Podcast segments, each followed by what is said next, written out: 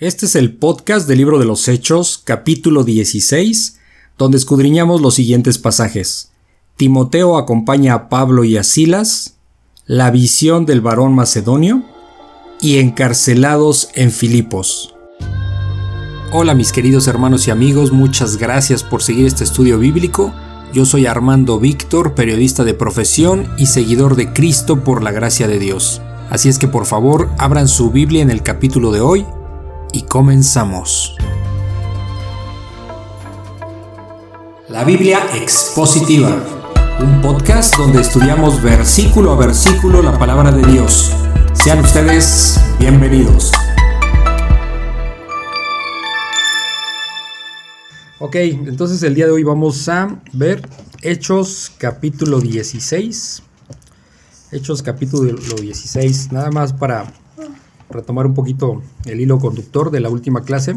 ¿Se acuerdan que vimos en el capítulo 15 el concilio de Jerusalén? ¿no? Que es donde eh, el apóstol eh, Pablo, eh, pues frente a los frente a, frente a los líderes de Jerusalén, que es Santiago, que es el medio hermano de, Jesucristo, Pedro, ¿sí? y Juan, pues explica esta parte, ¿no? De, de cómo en, en Antioquía pues les estaban este, diciendo que pues, eh, estaban eh, haciendo esta parte de querer eh, circuncidar a, los gentiles que se convertían, como tratando de que llevaran la parte judaica este, para poder ser salvos. ¿no? Entonces, este, pues tienen discusión todos estos falsos maestros que como dice al final, pues no fueron enviados de parte de, los líderes este, de la iglesia y bueno, pues esa es la parte que, que, se trata en el concilio del apóstol Pablo con, con los líderes de la iglesia primitiva, ¿no? O sea, los líderes de la primera iglesia. Entonces, eh, bueno, pues al final eh, la conclusión es pues que no es necesario, ¿no? O sea, ya no, se necesita hacer, eh, hacer la circuncisión para poder ser salvos, ¿no? Que era lo que promovían, ¿no? Entonces se acuerdan que, que, hacen una, redactan una carta, ¿no? Para poderla enviar a, las, a las, iglesias, ¿no? Ok.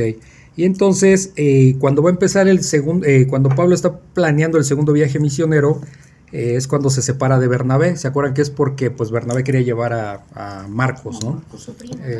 pues quedamos que era su primo o su sobrino. Este, era su familiar, sí. Ya expliqué en su momento que, había una duda ahí. porque, bueno, pues porque él los, porque Marcos los había, los había abandonado, ¿no? En el primer viaje misionero. Entonces, eh, bueno, pues ahí hubo esa separación y bueno, pues eh, cada quien agarra su rumbo. Lo último que vimos es que, que, Bernabé termina tomando a Marcos para, y se van a Chipre, ¿no? Navegan, es decir, por mar a Chipre, por agua, y Pablo escoge a Silas, ¿ok? Para iniciar su viaje misionero. Este, y bueno, pues este, eh, los hermanos ahí los encaminan y pues se van a Siria y a Sicilia, ¿no? este, y van, ¿cuál es el propósito? Confirmar a las iglesias. ¿Qué, qué significa eh, darle seguimiento a las iglesias que, que, a los nuevos creyentes, ¿no? Que en el primer viaje habían se habían convertido, ¿sí? Ahora aquí lo que vamos a ver es de que eh, vamos, del primer viaje misionero, la ruta que siguieron, en este segundo viaje va a ser hora la inversa, o sea, digamos que, que, que, las últimas ciudades ahora van a ser las primeras en este segundo viaje misionero, ¿no? Por la forma en que van a viajar, ¿ok? Entonces, eso es donde, este, en eso nos quedamos y, y bueno, pues vamos a ver a, Timoteo en este capítulo 16, que acompaña a Pablo y a Silas, ¿ok? Ese es el título. Y bueno, pues esta noche, Señor, eh, agradecemos tus bendiciones. Gracias por por tenernos aquí aprendiendo de tu palabra. Gracias, este Señor, porque pues todos aquí, eh, niños y grandes, estamos reunidos eh, pidiéndote que tú nos abras el entendimiento. Eh, ayúdanos, Señor, para que pues seas tú el que, el que hable, el que nos redarguya nuestro corazón, el que escudriña nuestro corazón para que pues nosotros cada vez nos parezcamos más a tu Hijo Jesucristo, Señor. Ponemos este tiempo en tus manos para que, para que nos instruyas y para que nos ilumines. Gracias te damos en el nombre de tu Hijo Jesús. Amén. ¿Ok? Bueno, entonces vamos a leer Hechos 16. Timoteo acompaña a Pablo y a Silas. Es, cortito este pasaje. Dice, después llegó a Derbe y a Listra, y he aquí había allí cierto discípulo llamado Timoteo, hijo de una mujer judía creyente, pero de padre griego, y daban buen testimonio de él los hermanos que estaban en Listra y en Iconio. Quiso Pablo que éste fuese con él, y tomándole le circuncidó por causa de los judíos que, había en aquellos lugares, porque todos sabían que su padre era griego, y al pasar eh, por las ciudades les entregaban las ordenanzas que habían acordado los apóstoles y los ancianos que estaban en Jerusalén para que las guardasen. Así que las iglesias eran confirmadas en la fe y aumentaban en número cada día. ¿Qué, pueden detectar aquí que está sucediendo? Pues aparece Timoteo, ¿no? Que tenemos la carta de Timoteo, de dos cartas, de hecho. Eh, ¿Cómo? ¿Mandé? ¿Es otro Timoteo? No, no es Timoteo. Este Timoteo. Eh, no más lo que quiero que le expliques por eso. Ah, porque hay dos cartas, ¿no? Uno y dos. Este Timoteo es eh, es el que recibe, es para quien van dirigidas las cartas eh, de primera y segunda de Timoteo, ¿ok? Pablo. Pablo, exacto, Pablo escribió exactamente. Ah, Pablo escribió esas cartas para, Timoteo, ¿ok? Pero ese es en otro contexto, nada más estoy dando como la referencia ahorita de quién es este Timoteo, ¿ok? Este Timoteo es originario de Listra. ¿Se acuerdan que en Listra es donde, donde apedrearon y dieron por muerto al apóstol Pablo, ¿no? Entonces, eh, eh, pues ahí lo que vamos a entender en este texto es que Timoteo pues se convirtió en esa predicación, ¿sí? porque aquí ya lo ven como un discípulo y, con y, como un buen, y dando un buen testimonio, lo cual quiere decir que, pues eh, eh, asumimos que, en el primer viaje misioneros se convirtió, ¿ok? ¿Pero Listra dónde se ubica? Listra está pegadito a Derbe, ahí les, de hecho en el, en el WhatsApp, en el grupo les mandé por eso les mando de hecho los mapas porque tienen que ver cuando van ustedes leyendo, forzosamente van a tener que detectar estos lugares para que sea más familiar, digamos, el, recorrido ¿no? de lo que está haciendo el apóstol Pablo. Entonces dice, Timoteo acompaña a Pablo y a Silas, ¿ok? Y empieza diciendo el, el capítulo 16, después llegó a Derbe y a Listra. Después de dónde? Tenemos que retomar lo último que decía el capítulo 15, que ellos estaban en Siria y en Cilicia, ¿ok? Entonces, eh, después de ahí, dice, llegó a Derbe y a Listra, y he aquí, había allí un cierto discípulo. Ya por el hecho de que nos está diciendo que es un discípulo, pues entendemos que ya estaba este, mm. sirviendo, ¿no? Para la iglesia, o sea, ya, ya era un convertido, ¿ok? Que era un cierto discípulo llamado Timoteo, ¿ok? Este Timoteo en este momento, no tenemos la edad exacta, pero más o menos era como de unos 18, 20 años, más o menos, ¿ok? Nadie nos va a poder decir eh, la edad, pero era más o menos joven, ¿ok? Digo, no era más, era estaba joven. Sí, era joven, ¿ok? Entonces dice que estaba este cierto discípulo llamado Timoteo, hijo de una mujer judía creyente. Es decir, antes de que ellos se convirtieran, eh, Timoteo vivía con su mamá. Su mamá se llamaba Eunice. Y su abuela. Y con su abuela, que se llamaba Loida. ¿Ok? Y ellas dos y bueno, y su padre era griego. O sea, por parte de la mamá y de la abuelita eran este, judíos, es judío. Y tenía la otra parte de griego por parte del padre, ¿ok? ¿Y en dónde nació? ¿En, eh, Listra? Bueno, era originario de Listra. No sabemos en qué momento, como ya no aparece el padre, lo que uno puede asumir es que ya había muerto, pero realmente no sabemos, ¿ok? Eso es como asumirlo nada más. Eh, pero aquí el punto importante es que antes de que se convirtiera, eh, eh Eunice, su madre, y Loida, su, abuela, le enseñaron a Timoteo el Antiguo Testamento. Entonces ellos conocían, ¿sí me explicó? Tanto la madre como la abuelita instruyeron al hijo, bueno, al hijo, al nieto, este, que es Timoteo, en, la ley, ¿ok?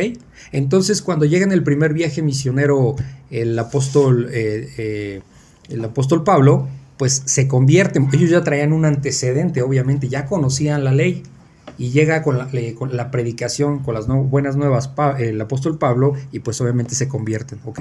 Eso es lo que asumimos. Por eso en este segundo viaje misionero dice que había un cierto discípulo llamado Timoteo, hijo de una mujer judía y creyente, o sea, ya creyente en Jesucristo, ¿ok?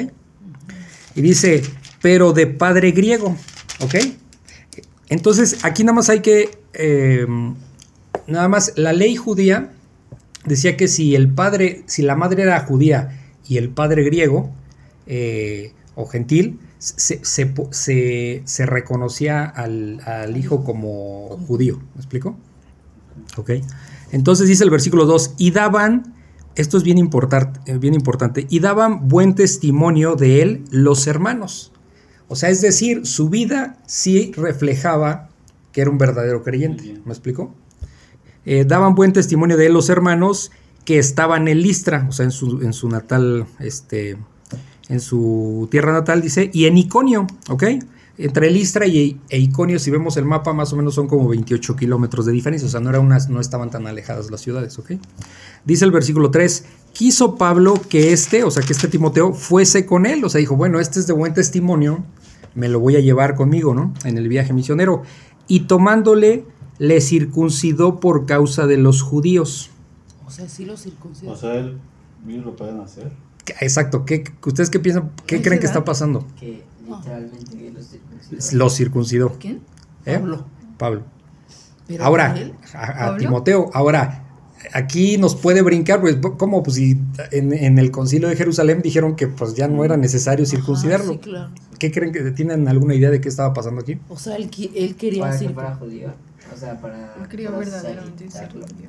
Este, no, para hacerlo prosélito no, ya no era necesario, digamos. El prosélito era como para el gentil que se judaizaba, pero aquí ya estamos hablando de un, de un cristiano, vamos a decirlo así, sí, un creyente de Jesucristo. Ahora, ¿qué está pasando aquí? Sé que puede ser un poco confuso, pero no lo es. Eh, vamos a ver. que lo aceptaran o algo así? Sí, exactamente, por ahí va exactamente.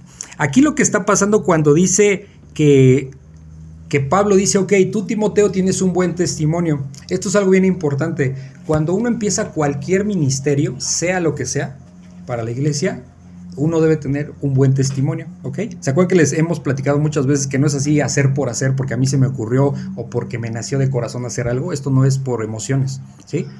O sea, es porque o Dios lo pone en uno o porque los hermanos alrededor saben que das un buen testimonio y te van a colocar en posiciones para poder servir. ¿Sí me explico? Entonces, si no de otra manera, estaría muy mal este, hacerlo. Entonces dice que le circuncidó por causa de los judíos que había en aquellos lugares, porque todos sabían que su padre era griego. Ok, ¿Qué está haciendo Pablo aquí? Si acabamos de ver en el capítulo anterior que no era, no tenía por qué circuncidarlo. ¿Pero que eso no era para los bebés? Este, a los ocho días de nacido, sí. Pero aquí, ¿qué, ¿qué pasó? Como Pablo, fíjense, como Pablo se lo va a llevar al viaje misionero y Timoteo no estaba circuncidado. ¿Se acuerdan qué hacía el apóstol Pablo siempre que llegaba a una ciudad? Exacto, primero llegaba a la ah. sinagoga. Antes de irse con los gentiles, se iba a la sinagoga primero para predicarle a los judíos. Pero, entonces, exacto. ajá, dime, dime. Pero ¿cómo? Tampoco ah. lo revisaban. Ajá, exacto.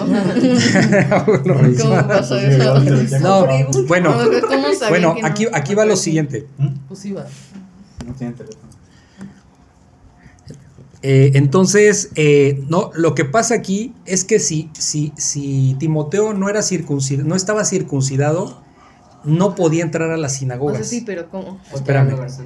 Eh, no, pues porque solamente entran judíos. Y él, vamos a decirlo así, mitad judío, mitad griego, dijeron, no, pues no está circuncidado, pues este no, primero no va a entrar. Necesitaba, vamos a decirlo así, ante los ojos de los judíos, reafirmar que sí era un judío para poder entrar a la sinagoga. Pero aquí lo más importante no es, darle por su lado a los judíos. Aquí debemos de entender algo. Lo más importante era ir y predicar la palabra.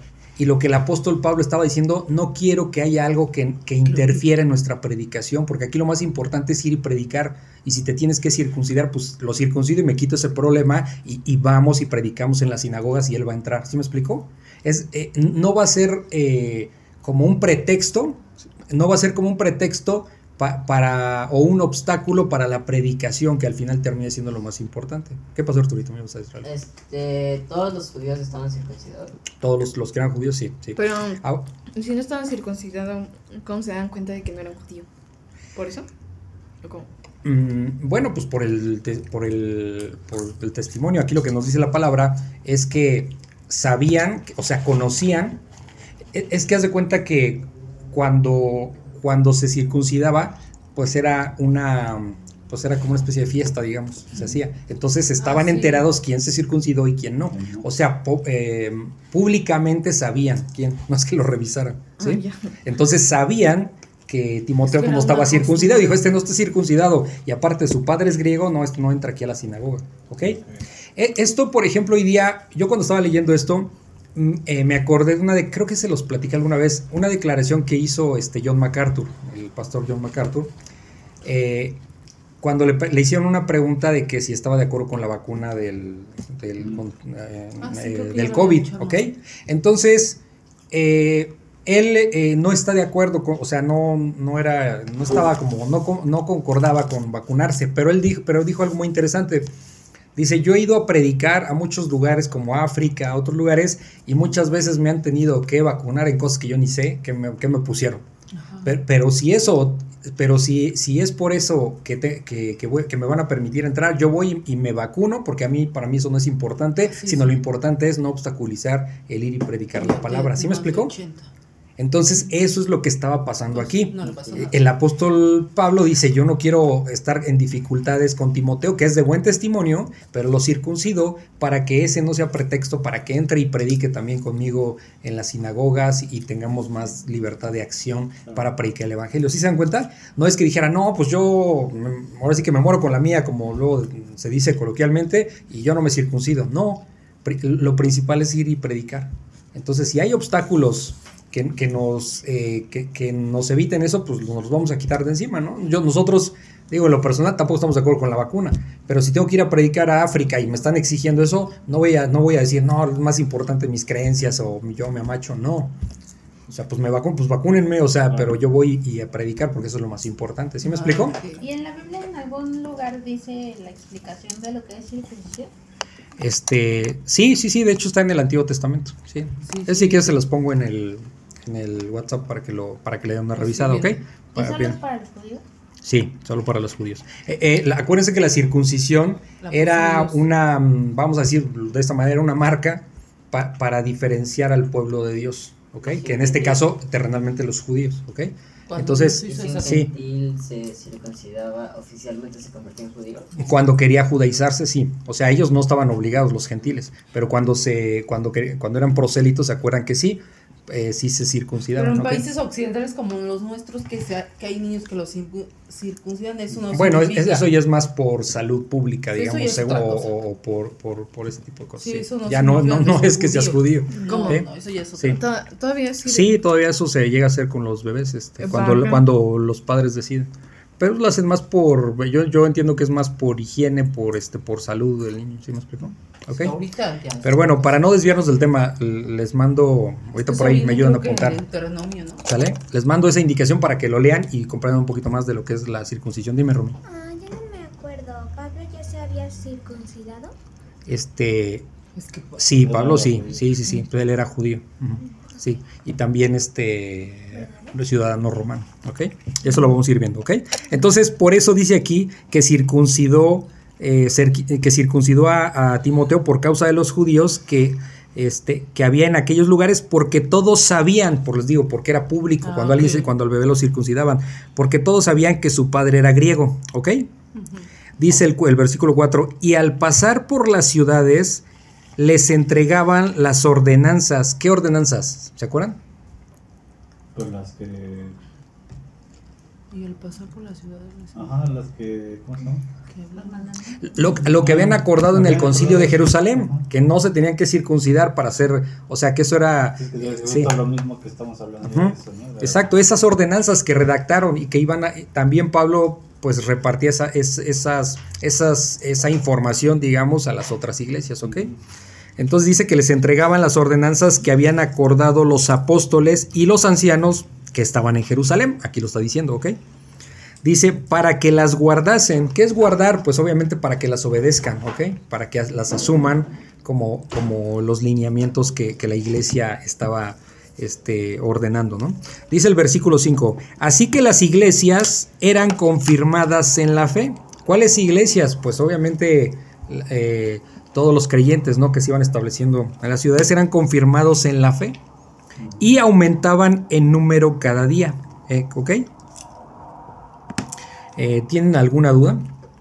O sea, la iglesia obviamente está en esta parte de Hechos, lo hemos visto, y de hecho eh, Lucas, que escribió Hechos, lo repite muy frecuentemente, o sea, y crecía la iglesia, ¿no?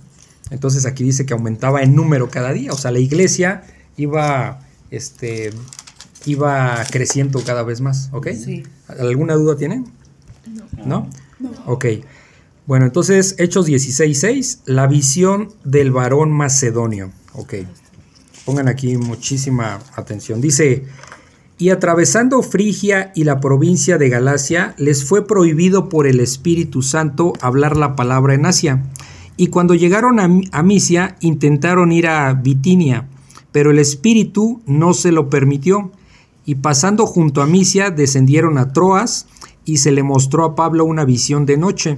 Un varón macedonio estaba en pie y rogándole y diciendo, pasa a Macedonia y ayúdanos. Cuando vio la visión, enseguida procuramos partir para Macedonia, dando por cierto que Dios nos llamaba para que, le- para que les eh, anunciásemos el Evangelio. Es lo que vimos en el devocional, ¿no? Sí. ¿Sí? ¿Lo vieron en un devocional? Rodrigo. Ah, Rodrigo habló de este. Ah, ¿Habló hoy? hoy? No. el jueves. Ayer. Ayer jueves. De que Ah, Pablo mira. fue confiado. Ah, ok, entonces van a participar más. Ya sé que ya se estudiaron. Ok, muy bien. Confiado. Vamos a reafirmar Es que- lo que vieron entonces Es en que el carácter cristiano esta semana fue confiado. su confiado. Y puso ejemplo, y les pidió a los niños ejemplos de, de personajes confiados. ¿no? Ok, Y habló, y alguien dijo Pablo. Sí, alguien. Ok. Sí, alguien dijo Pablo, pero no. Fue, fue Carlitos, creo. Ok, entonces, Dijo Moisés. Perdón. ok, entonces vemos aquí que hay una visión de parte de un varón macedonio. ¿Qué es un macedonio? Pues el que es de Macedonia, ¿no? De toda esta, de esta zona. Dice, dice el versículo 6, y atravesando Frigia y la provincia de Galacia, aquí siempre les sugiero que, que revisen los mapas para que obviamente visual, eh, de forma visual les va a ser más fácil entender cómo es que va el, el camino de, de- de- de los apóstoles, ¿no? Para, para este segundo viaje misionero. Y atravesando Frigia y la provincia de Galacia, les fue prohibido. Fíjense qué curioso, ¿no? El Espíritu Santo prohibiendo que fueran a predicar a la parte, si lo vemos en el mapa, es la parte norte, ¿ok? O sea, hacia arriba, ¿no? ¿Por qué, es- por qué, por, por qué se imaginan que, que se los prohibió?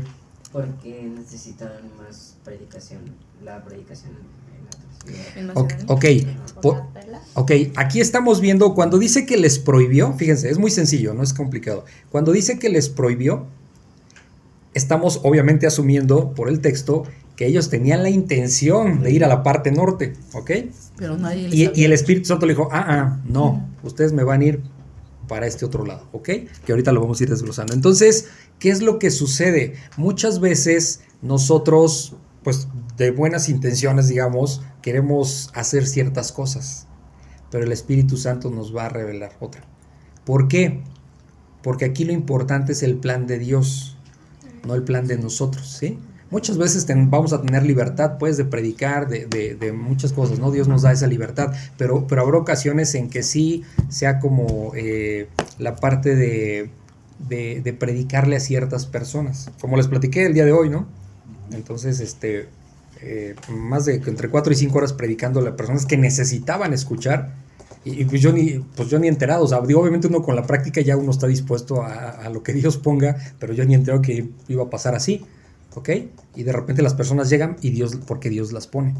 O sea, es decir, no, eh, por ejemplo, de repente, pues a lo mejor a- yo, yo creo que le voy a predicar a cierta persona y no, de repente aparece alguien que Dios puso porque a ese le tienes que predicar. Ah, sí, Y no es que Dios no quiera que los demás escuchen forzosamente. No dudamos que, que, que- que en esa zona norte donde iban a ir, pues otros estuvieran predicando también, ¿me explico? Pero aquí estamos hablando de un plan de Dios, que era irle a predicar a las... a- a- vamos a ver a quién le iba a predicar ahorita, ¿ok? Pues, entonces aquí lo que te está diciendo el pasaje es que Dios tiene un Un, plan. dio un plan. Un el Espíritu Santo es el que nos va a guiar. Por eso es importante dejarnos guiar por el Espíritu Santo en ese sentido. ¿sí? Que a veces hacemos cosas que no entendemos, pero ya después Ah, que pasan, pues no entiende eh, por qué teníamos que hacer ciertas cosas. ¿ok? Entonces, eh, dice, y atravesando Frigia y la provincia de Galacia, les fue prohibido por el Espíritu, obviamente está en mayúsculas, el Espíritu Santo, y bueno, de hecho aquí lo dice, eh, les fue prohibido por el Espíritu Santo hablar la palabra en Asia, ¿sí? Y cuando llegaron a Misia, intentaron ir a Bitinia. Le digo, Bitinia pues es la parte norte, ¿no? Vemos el mapa es hacia arriba. Pero el Espíritu no se lo permitió, o sea, les prohibió ir para allá. Y pasando junto a Misia, descendieron a Troas, ¿ok? Eh, eh, descendieron a Troas y se le mostró a Pablo una visión. ¿Ok? En, e- en este, en este libro de los Hechos, eh, a Pablo le van a suceder seis visiones. ¿Ok? Una de. La primera, se eh, nada más para recordar, la primera visión que tuvo fue cuando, cuando este, rumbo a Damasco se le aparece el Señor Jesucristo, ¿se acuerdan? Esa es la primera. Era una visión, porque se acuerdan que sus acompañantes no vieron nada, nada más escuchaban, pero no veían nada, ¿ok? Entonces, este, y esta es la segunda vez que el apóstol Pablo tiene una visión. Dice, le mostró a Pablo una visión de noche. ¿Cómo es esa visión? Pues es algo sobrenatural. mm, Está de más eh, como explicar eso porque no sabemos si fue, si fue alguna revelación de alguien, si, fue una visión directamente de él. ¿Sí me explicó? O sea, el punto es que el, que el Espíritu Santo les reveló en una visión. Pero es que la visión que tuvo con Jesús, vio a Jesús. Él vio a Jesús, Y exactamente. es, es muy diferente a un sueño. Es No, sí, exacto. Entre visión y sueño, porque Sí. él con la visión realmente lo vio. O sea, sí, pero es algo sobrenatural. Ah, Lo, y aquí- lo único que estoy es diciendo es que no le demos forma a la visión, no sabemos no, cómo fue esa visión, simplemente Porque- fue una visión, ¿ok? Porque un sueño como que sí tenemos más referencia que es un sueño, pero Sí. una visión pues no. De hecho. Y esta visión eh, fue de noche y la visión era de un varón macedonio que estaba en pie y rogándole y diciendo, pasa a Macedonia, ¿sí? Pasa a Macedonia y ayúdanos. Macedonia geográficamente ya corresponde a, a Europa, ¿sí? Digamos que ya es la parte de Grecia, ¿ok? Lo que hoy conocemos como Grecia. Entonces, eh, y, y la visión de este varón macedonio dice, ayúdanos, o sea, pasa por Macedonia y ayúdanos, ¿ok? Entonces, este, Macedonia eh, está a lo largo, ten- tiene, tenemos como referencia al mar Egeo, eso lo podemos ver en un mapa. Y bueno, pues dice el versículo 10, cuando vio la visión, enseguida procuramos partir para Macedonia. Aquí pasa algo muy curioso, no sé si lo están detectando. Procuramos partir. ¿Qué está pasando aquí? O sea que luego, luego que tuvo la visión no quisieron ir. No. No, Dice, no, no está cuando solo. la misión enseguida procuramos. Procuramos. o Ajá. sea, que es un O sea, grupo. con, en Con- plural. No, que está hablando él directamente. ¿Quién? O sea, Pablo, ¿no? No, El que escribió la carta, ¿cómo se llama? Lucas. Lucas. Exacto. Ah, bueno, es que Lucas Pongan atención eso. Eh, eh, Ah, Procuramos es la primera el- es la primera persona del plural. O sea, Procuramos, es decir, el- Nosotros. ¿qui- ¿quién- ¿quiénes iban en esta misión? Pablo, el apóstol Pablo, Silas, se agregó Timoteo, y- pero aquí es la primera vez que habla en la primera persona del plural, que es Lucas, que es quien, eh, lo que dice Arturito, que es quien escribió Hechos, se incluye en el grupo. O sea, que él siempre estuvo ahí. No, es- eh, no, sabe, no sabemos exactamente en qué momento se unió, pero al menos aquí, al menos aquí ya aparece. Entonces, ento- una- entonces ya es Pablo, Silas, Ajá. Timoteo y Lucas. ¿Sí se dan cuenta? Hay una película de Pablo y, y- y Lucas siempre está con él, ¿no? Eh, bueno, no sé, no, no, también hay que ser- no puedo mandar un mensaje erróneo, no hay que guiarnos por películas, o sea, a veces son buenas en, ¿Ustedes en no han cuestión de darnos una idea, pero no, no, pues, no nos predica, no nos convertimos por películas, ¿ok? Hay que tener cuidado con eso. Sí entiendo lo que estás diciendo, pero no puedo yo decir, ah, sí, sí, vean la película, tal, o sea, No, o sea, hay películas muy buenas, muy buenas que, que sí nos dan una visión, ¿no? Pero no, o sea, no nos vayamos con, no, no, no, no es el punto, ¿ok? No, las películas, olvídenlas. Dice, entonces dice el 10, cuando, este, cuando vio la visión, enseguida procuramos, ya se incluye Lucas, quien escribió Hechos, procuramos partir para Macedonia, dando por cierto Que Dios. nos llamaba, nos llamaba, para que le anunciásemos el Evangelio. ¿Ok? Entonces, este, bueno, pues aquí ya está, vemos que aquí Lucas ya se está integrando, ¿no? A, a- a este, a este segundo viaje misionero. Eh, ahora, este Lucas, solamente para que ustedes tengan la referencia, eh, es- eh, hay datos muy curiosos. Por ejemplo, Lucas es el único gentil que escribió algún libro del ¿De la Nuevo? Testamento. ah, Lucas médico. Que, que- que- Es que obviamente es el. Evangelio de Lucas y el libro de los Hechos. El único gentil. O sea, el no judío. Sí, es muy interesante ese, ese ¿De dato. dónde es? ¿Mandé? ¿De dónde Este. es Lucas? Eh, él, él es de Antioquía. De Antioquía. ¿De Siria? De, Anto- de Antioquía ¿De de Siria? Siria, sí. Ajá, de Antioquía de Siria. Este, eh, obviamente, como dice Laura, era médico. Y bueno, pues sí, sí, sí estuvo, digamos que era el médico personal de, de- De Pablo. de Pablo, ¿no? O sea, hacían equipo, ¿no? Y eso lo vemos en todas las cartas más adelante. ¿Ok? Entonces, eh, bueno, ¿qué está diciendo aquí? Que, eh, ok, que, mm, que bueno, procuraron partir para Macedonia en cuanto Pablo vio pues esta visión, ¿no? Del, del varón macedonio. No sé si tienen alguna, alguna duda.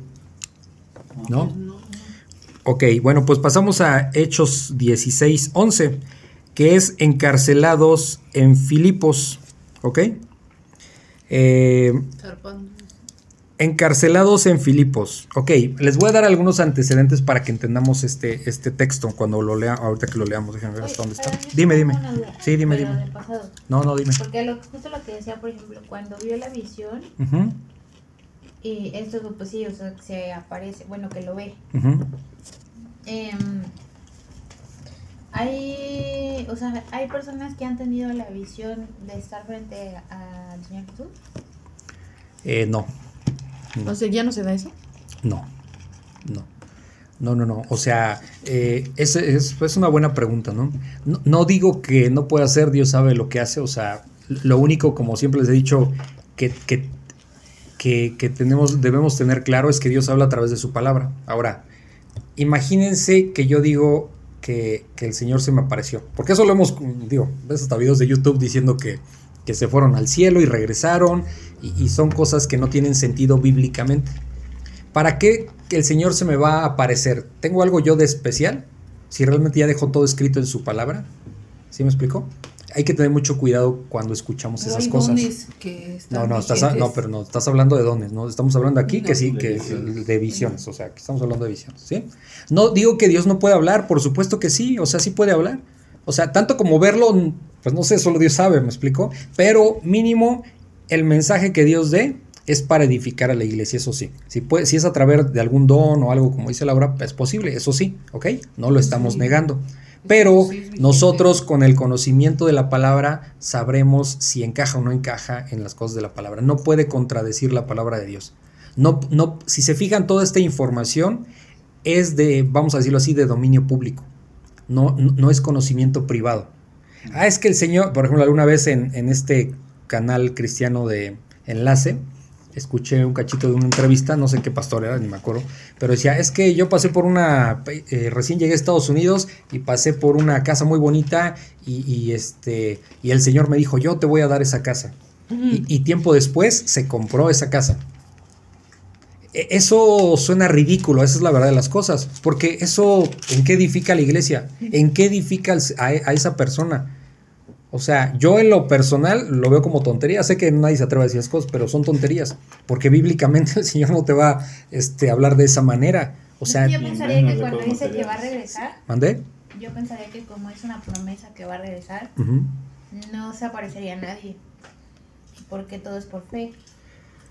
Este, Entonces, sí, exactamente. No, no, bueno, no sé, es lo que Sí. yo pienso, mi pensamiento que es como su promesa es que va a regresar, mm, no se le aparecería a alguien. No, como tal, en ese sentido te digo que no, no. No, no, no. O sea, puede haber Es, este. es muy similar a lo que decías, ¿no? Por ejemplo, de los profetas. Antes Ujú. había profetas porque los usaba Dios, pero ya no hay. O sea, una vez que vino el Señor Jesús, acabó eso. Y, y quien diga que profetiza, pues. Sí.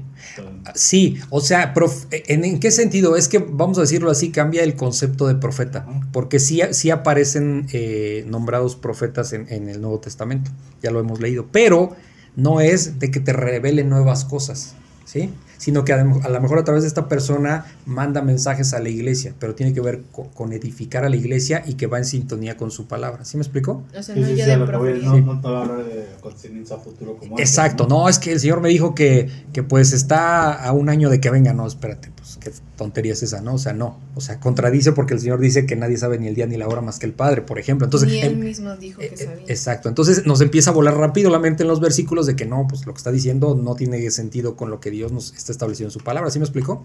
¿Sí?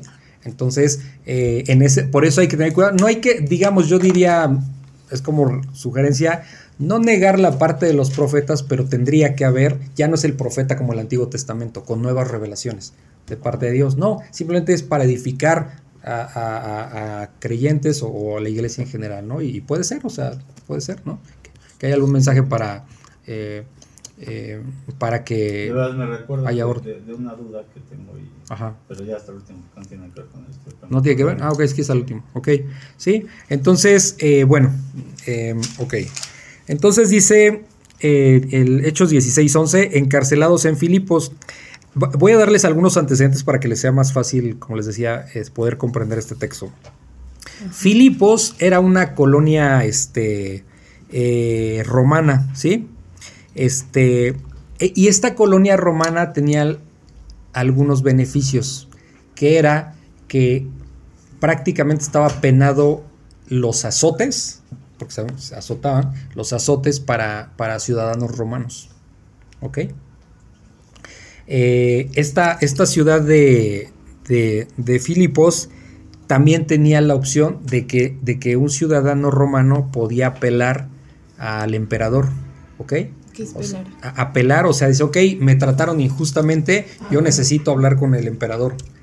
¿Sí? Entonces te- tenía, obviamente esto no era Roma, pero Filipos, que sien- siendo en lo que hoy día es la parte de Grecia, estaba dominado en ese tiempo por los romanos y tenían este, leyes eh, a favor de, ciudadanos romanos, ¿no? Como, el no azotarlos, por ejemplo, a menos que fuera algo estrictamente eh, considerado fuerte, ¿me explico? O, o, este, o algo especial en ese sentido, pero no podías azotar a un ciudadano eh, romano, ¿ok?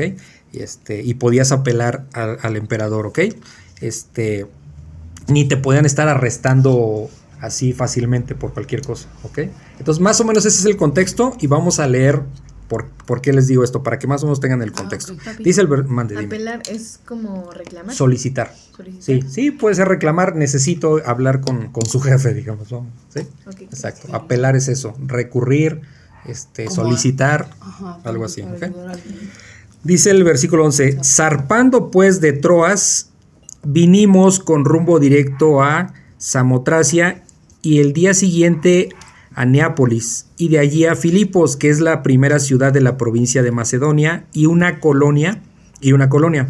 Y estuvimos en aquella ciudad algunos días y un día de reposo salimos fuera de la puerta junto al río donde solía hacerse la oración y senta- eh, sentándonos hablamos a las mujeres que se habían reunido.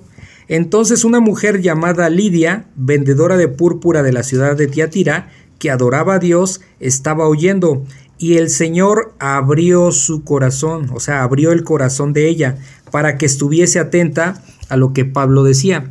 Y cuando bautizaba, eh, y cuando fue bautizada y su familia, nos rogó diciendo, si habéis juzgado que yo sea fiel al Señor, entrad en mi casa y posad, y nos obligó a quedarnos. Aconteció que mientras íbamos a la oración, nos salió al encuentro una eh, muchacha que tenía espíritu de adivinación, la cual daba gran ganancia a sus amos, adivinando. Es- Esta, siguiendo a Pablo y a nosotros, daba voces diciendo, estos hombres son siervos del Dios Altísimo, quienes os anuncian quienes os anuncian el camino de salvación, y esto lo hacía por muchos días. Mas desagradando a Pablo, este se volvió y dijo al espíritu, te mando en el nombre de Jesucristo que salgas de ella, y salió en aquella misma hora. Pero viendo sus amos que había salido la esperanza de su ganancia, prendieron a Pablo y a Silas y los trajeron al foro ante las autoridades, y presentándolos a los magistrados dijeron, estos hombres siendo judíos alborotan eh, alborotan nuestra ciudad y enseñan costumbres que no nos son lícito recibir ni hacer, pues somos romanos. Y se agolpó el pueblo contra ellos y los magistrados, rasgándoles las ropas, ordenaron azotarles con varas. Después de haberles azotado mucho, los echaron en la cárcel, mandando al carcelero que los guardase con seguridad, el cual eh, Recibido este mandato, los metió en el calabozo de más adentro y les aseguró los pies en el cepo. Pero a medianoche, orando Pablo y Silas, cantaban himnos a Dios y los presos los oían. Entonces sobrevino de repente un gran terremoto de tal manera que los cimientos de la cárcel se sacudían y al instante se abrieron todas las puertas y las cadenas de, todo, y de todos se soltaron. Despertando el carcelero y viendo abiertas las puertas de la cárcel, sacó la espada y se iba a matar, pensando que los presos habían huido. Mas Pablo clamó a gran voz diciendo, No te hagas ningún mal, pues todos estamos aquí. Él, entonces, pidiendo luz, se precipitó adentro y temblando, se postró a los pies de Pablo y de Silas, y sacándolos les dijo, Señores, ¿qué debo hacer para ser salvo? Ellos dijeron, Cree en el Señor Jesucristo y serás salvo tú y tu casa. Y le hablaron la palabra del Señor a él y a todos los que estaban en su casa. Y él, tomándolos en aquella misma hora de la noche, les lavó las heridas y enseguida se bautizó él con todos los suyos y llevándolos a su casa les puso en mesa y se regocijó con toda su casa de haber creído a Dios. Cuando fue de día, los magistrados enviaron alguaciles a decir, suelta a aquellos hombres, y el carcelero hizo saber estas palabras a Pablo. Los magistrados han, mostrado, eh, han mandado a decir que se os suelte, así que ahora salid y marchaos en paz. Pero Pablo les dijo, después de azotarnos públicamente sin sentencia judicial, siendo ciudadanos romanos, nos echaron en la cárcel y ahora nos echan encubiertamente?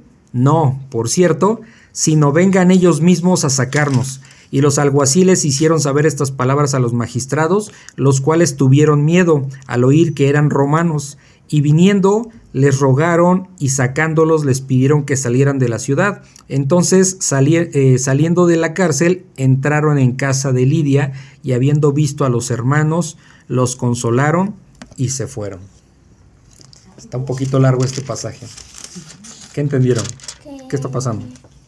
Que, que, lo, que Pablo y Silas estaban predicando pues ahí y que mm, había una divina, ¿no? Que, que como que tenía según poderes mágicos y que como que se estaba burlando y es, y mm, no, no se estaba burlando, pero que Y que no sé si tenía el demonio dentro. Si, el demonio dentro, por ahí va. y, que, y que los que, como que, no sé quiénes eran, que les dijeron que le sacaron como su, su magia o algo así. O algo así. Ok, ahí, ahí, vas, por ahí vas. Okay. No ¿Por qué si está diciendo estos hombres son siervos del Dios Santísimo? ¿Quiénes son? ¿Quiénes son los? Ah, quienes os anuncian el camino de salvación, Ajá. que eso es verdad, sí. porque tenía un demonio dentro. Exacto, ahorita vamos a analizarlo. Okay. Todo eso vamos a responder. Perfecto, bien, buena duda. Ok, ¿qué más, Camis? Pues sí, que tenía un demonio, ¿no? Ella. Tenía un demonio, eh, exactamente. lo que dijo Adrián. De adivinación. Okay. lo que dijo Adrián el domingo fue que. Que porque Pablo y, y Silas le sacaron el demonio si ella estaba diciendo verdades y como que les estaba haciendo publicidad, ¿no? Eso fue lo que dijo y, pasó lo de siempre, ¿no? Que por hacer una obra buena los agarraron y ahora para adentro, ¿no? sí. No, pero de, o sea, alguna vez nos comentaste, ¿no? Ajá, que hasta los demonios reconocen a Jesús. O sea, sí, que no eh, lo puede decir. Bueno, les adelanto un poquito, vamos a, ver, vamos a verlo obviamente en el texto. Eh, ¿Se acuerdan que el Señor Jesucristo callaba demonios? Cuando, cuando este es el Dios altísimo, ¿no? Este es el Hijo de Dios y cállense. ¿sí? ¿Por qué? Porque Dios no necesita darse a conocer por demonios. Y, hay un propósito malvado, ahorita lo vamos a analizar, no me quiero adelantar, ahorita el texto nos va a revelar todo esto, todas estas dudas que tiene. Por eso Pablo se enojó, ¿no? Por eso Pablo se enojó. como que les hacía como así ah, son hijos, bueno, tienen el nombre de Dios y ya creían que ella también era como... Ajá, ahorita vamos a como si fuera ella cuando pase eso cuando esas dudas son muy buenas. cuando tengan esas dudas lean todo el pasaje completo con tranquilidad porque es la forma en que vamos a ver el verdadero contenido de, esa información. ¿sale? Ahorita lo vamos a revelar, no me voy a adelantar. El que da caridad y se firma. el que se da caridad, el que da caridad y se firma de que soy buena persona, ¿no? Dando dinero a, los pordioseros. Ok, bueno, mire, vamos, vamos que, como siempre, que, que, el Señor nos habla a través de su palabra, ¿ok? Y vamos a ir llevando ese orden y todas esas dudas que tienen ahorita, que acaban de mencionar, todo eso se va a revelar ahorita aquí, ¿ok? Ok, bueno, estamos en Filipos, ¿ok? Dice el versículo 11, Hechos 16, 11, dice, zarpando pues de Troas, vinimos con rumbo directo a, Samotracia, ¿ok? Samotracia era una isla, chequen el, si, ahí tienen sus celulares, chequen el, mapa que les mandé. Dice rumbo a Samotracia y al día siguiente a Neápolis, ¿ok? Eh, cuando dice aquí, eh, y al día siguiente a Neápolis, ¿ok? Dice el versículo 12, y de allí, o sea, fueron, navegaron, aquí lo que estamos viendo, ¿no? Que todos zarparon, o sea, iban en barco, este, y de Troas pasaron a eh, Samotracia, que es una isla, ¿ok? Eh, ok. Estaba leyendo aquí que en la Biblia de Estudio de John MacArthur dice que que cuando menciona, no, sabía yo ese detalle, fíjense, que cuando se menciona rumbo directo es un término náutico, que es que, este, que va viento en popa, o sea, ¿ok? Ah, Entonces, este, sí, no, ni sabía, la verdad es que hubiera pasado por, por alto ese detalle. Pero bueno, ahí está. Cuando dice que rumbo a directo a Samotracia, bueno, pues eso, una navegación viento en popa. Dice, y al día siguiente a Neápolis, ¿ok? Dice el versículo 12, y de allí a Filipos, que es la primera ciudad de la provincia de Macedonia y una colonia. ¿Qué, sí, qué colonia? Pues una colonia romana, como les decía, ¿ok? Dice, y estuvimos, sigue hablando Lucas aquí ya, eh, en la primera persona del plural, y estuvimos en aquella ciudad algunos días, o sea, este, ahí en Macedonia. Ok, están en Macedonia, se quedaron unos días. ¿Y qué dice el versículo 13? Dice, ok, ¿qué pasó en esos días que se quedaron ahí? ¿Qué es lo que va a decir el versículo 13? Y un día de reposo. O sea, sábado. Exacto. Un sábado, fíjense, salimos fuera de la puerta, o sea, donde estaban, junto al río, donde solía hacerse la oración. ¿Qué significa eso? Que no había sinagoga. Que no había sinagoga. Porque la oración, ¿dónde se hace? pues en la sinagoga. Pero aquí no había sinagoga. Eh, eh, lo, que los judíos establecían en esta parte es que tenía que haber 10 varones judíos para poder formar una sinagoga. Lo cual quiere decir que no había. Lo cual quiere decir que no había 10 varones judíos. ¿Sí? Ahorita aquí, aquí lo podemos checar. Ah. Dice, me perdón, dice, ok, dice el versículo otra vez 13, y un día de reposo salimos fuera de la puerta, junto al río, donde solía hacerse la oración o sea, no tenían sinagoga, era, era digamos que al aire libre, ¿no? Y sentándonos, hablamos a las mujeres que se habían reunido. ¿Sí se fijan? No había varones, no, sé, no sé si había varones, pero aquí habla de mujeres. O sea, que no había tantos varones. Sí. O sea, o podría ser que había varones, pero no judíos. Este, posiblemente, no sé exactamente, posiblemente. Pero bueno, aquí vámonos sobre el texto. Dice que, había mujeres que se habían reunido para orar. Lo cual quiere. ¿qué, sucedía en la oración? ¿Qué sucedía en esta parte de la oración? Bueno, oraban. Esto, era, esto se hacía en las sinagogas, pero aquí ellos lo estaban haciendo al aire libre porque no había al menos 10, varones judíos para, para poder formar una sinagoga. Entonces, ¿qué es lo que se hacía? Oraban, ¿sí? Este, leían una porción de la ley, ¿sí? Que había escrito Moisés. Acuérdense del Pentateuco, los primeros cinco libros. ¿Ya lo tenían? ¿Mandé? ¿En papel? ¿Ya lo tenían en papel? Sí. O sea, seguramente un pergamín, no sé. O sea, pero lo leían, leían la ley y después la comentaban, ¿ok? Ese era lo que sucede, sucede en las sinagogas. O sea, oran, leen una porción de la ley y la comentan, ¿ok? Ahí obviamente hay maestros que comentan, ¿ok? Entonces, eso es lo que hacían, pero aquí pues ellas lo hacían como mujeres. ¿Sale? Porque no había varones. Dice que, este, dice el versículo 14, entonces una mujer llamada Lidia, ¿sí? Eh, eh, sí, una, una, entonces una mujer llamada Lidia, vendedora de púrpura, ¿sí? ¿Qué es púrpura? Ah, eh, púrpura es una tinta que sacaban de unos moluscos, que sacaban, hace cuenta las... Eh, de hecho, Adrián puso una, fotografía, eso fue muy bueno. Puso una foto que es como un cara, un, ¿qué sería? Como una concha, como una concha, como una concha de estas de mar que luego van agarrando, este, la, la molían y de ahí salía el tono púrpura que era como morado, ¿sí? Espero, espero no equivocarme, pero me parece que también había como rojizo, ¿ok? Había creo que algunas tonalidades. Era como algo muy caro. pero eso era un proceso caro. y, las vestimentas púrpura solamente eran para, para gente muy poderosa, ¿sí? Como emperadores, ¿ok? Este, como gente de la alta sociedad, no era para, para el vulgo, no era, o sea, para la población en general, era muy caro. Entonces, lo cual entendemos que esta mujer, Lidia, pues tenía recursos económicos buenos, ¿no? Porque pues realmente atendía esta parte ah, para los ricos, ¿ok?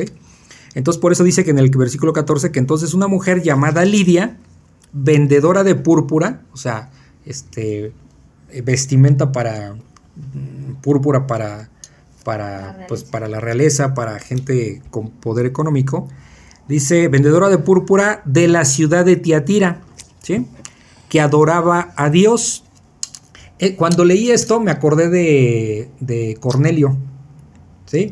O sea, un gentil que adoraba a Dios, ¿se acuerdan? ¿Okay? Ah, porque ella es, ella es gentil. ¿eh? Ella es, sí es gentil, o sea, entonces ah. ella, ella, no es judía.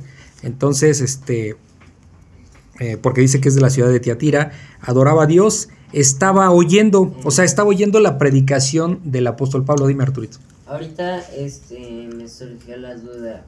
Mm, pues las mujeres gentiles obviamente no se pueden considerar para ser proselitas. Entonces, este, es como... E, es que en ese tiempo no... Em, ¿La mujer no valía tanto? no es tanto que la mujer no valiera, sino que los que llevaban la batuta, pues siempre en la sinagoga van a ser los varones. De hecho, incluso hoy día, por ejemplo, está muy...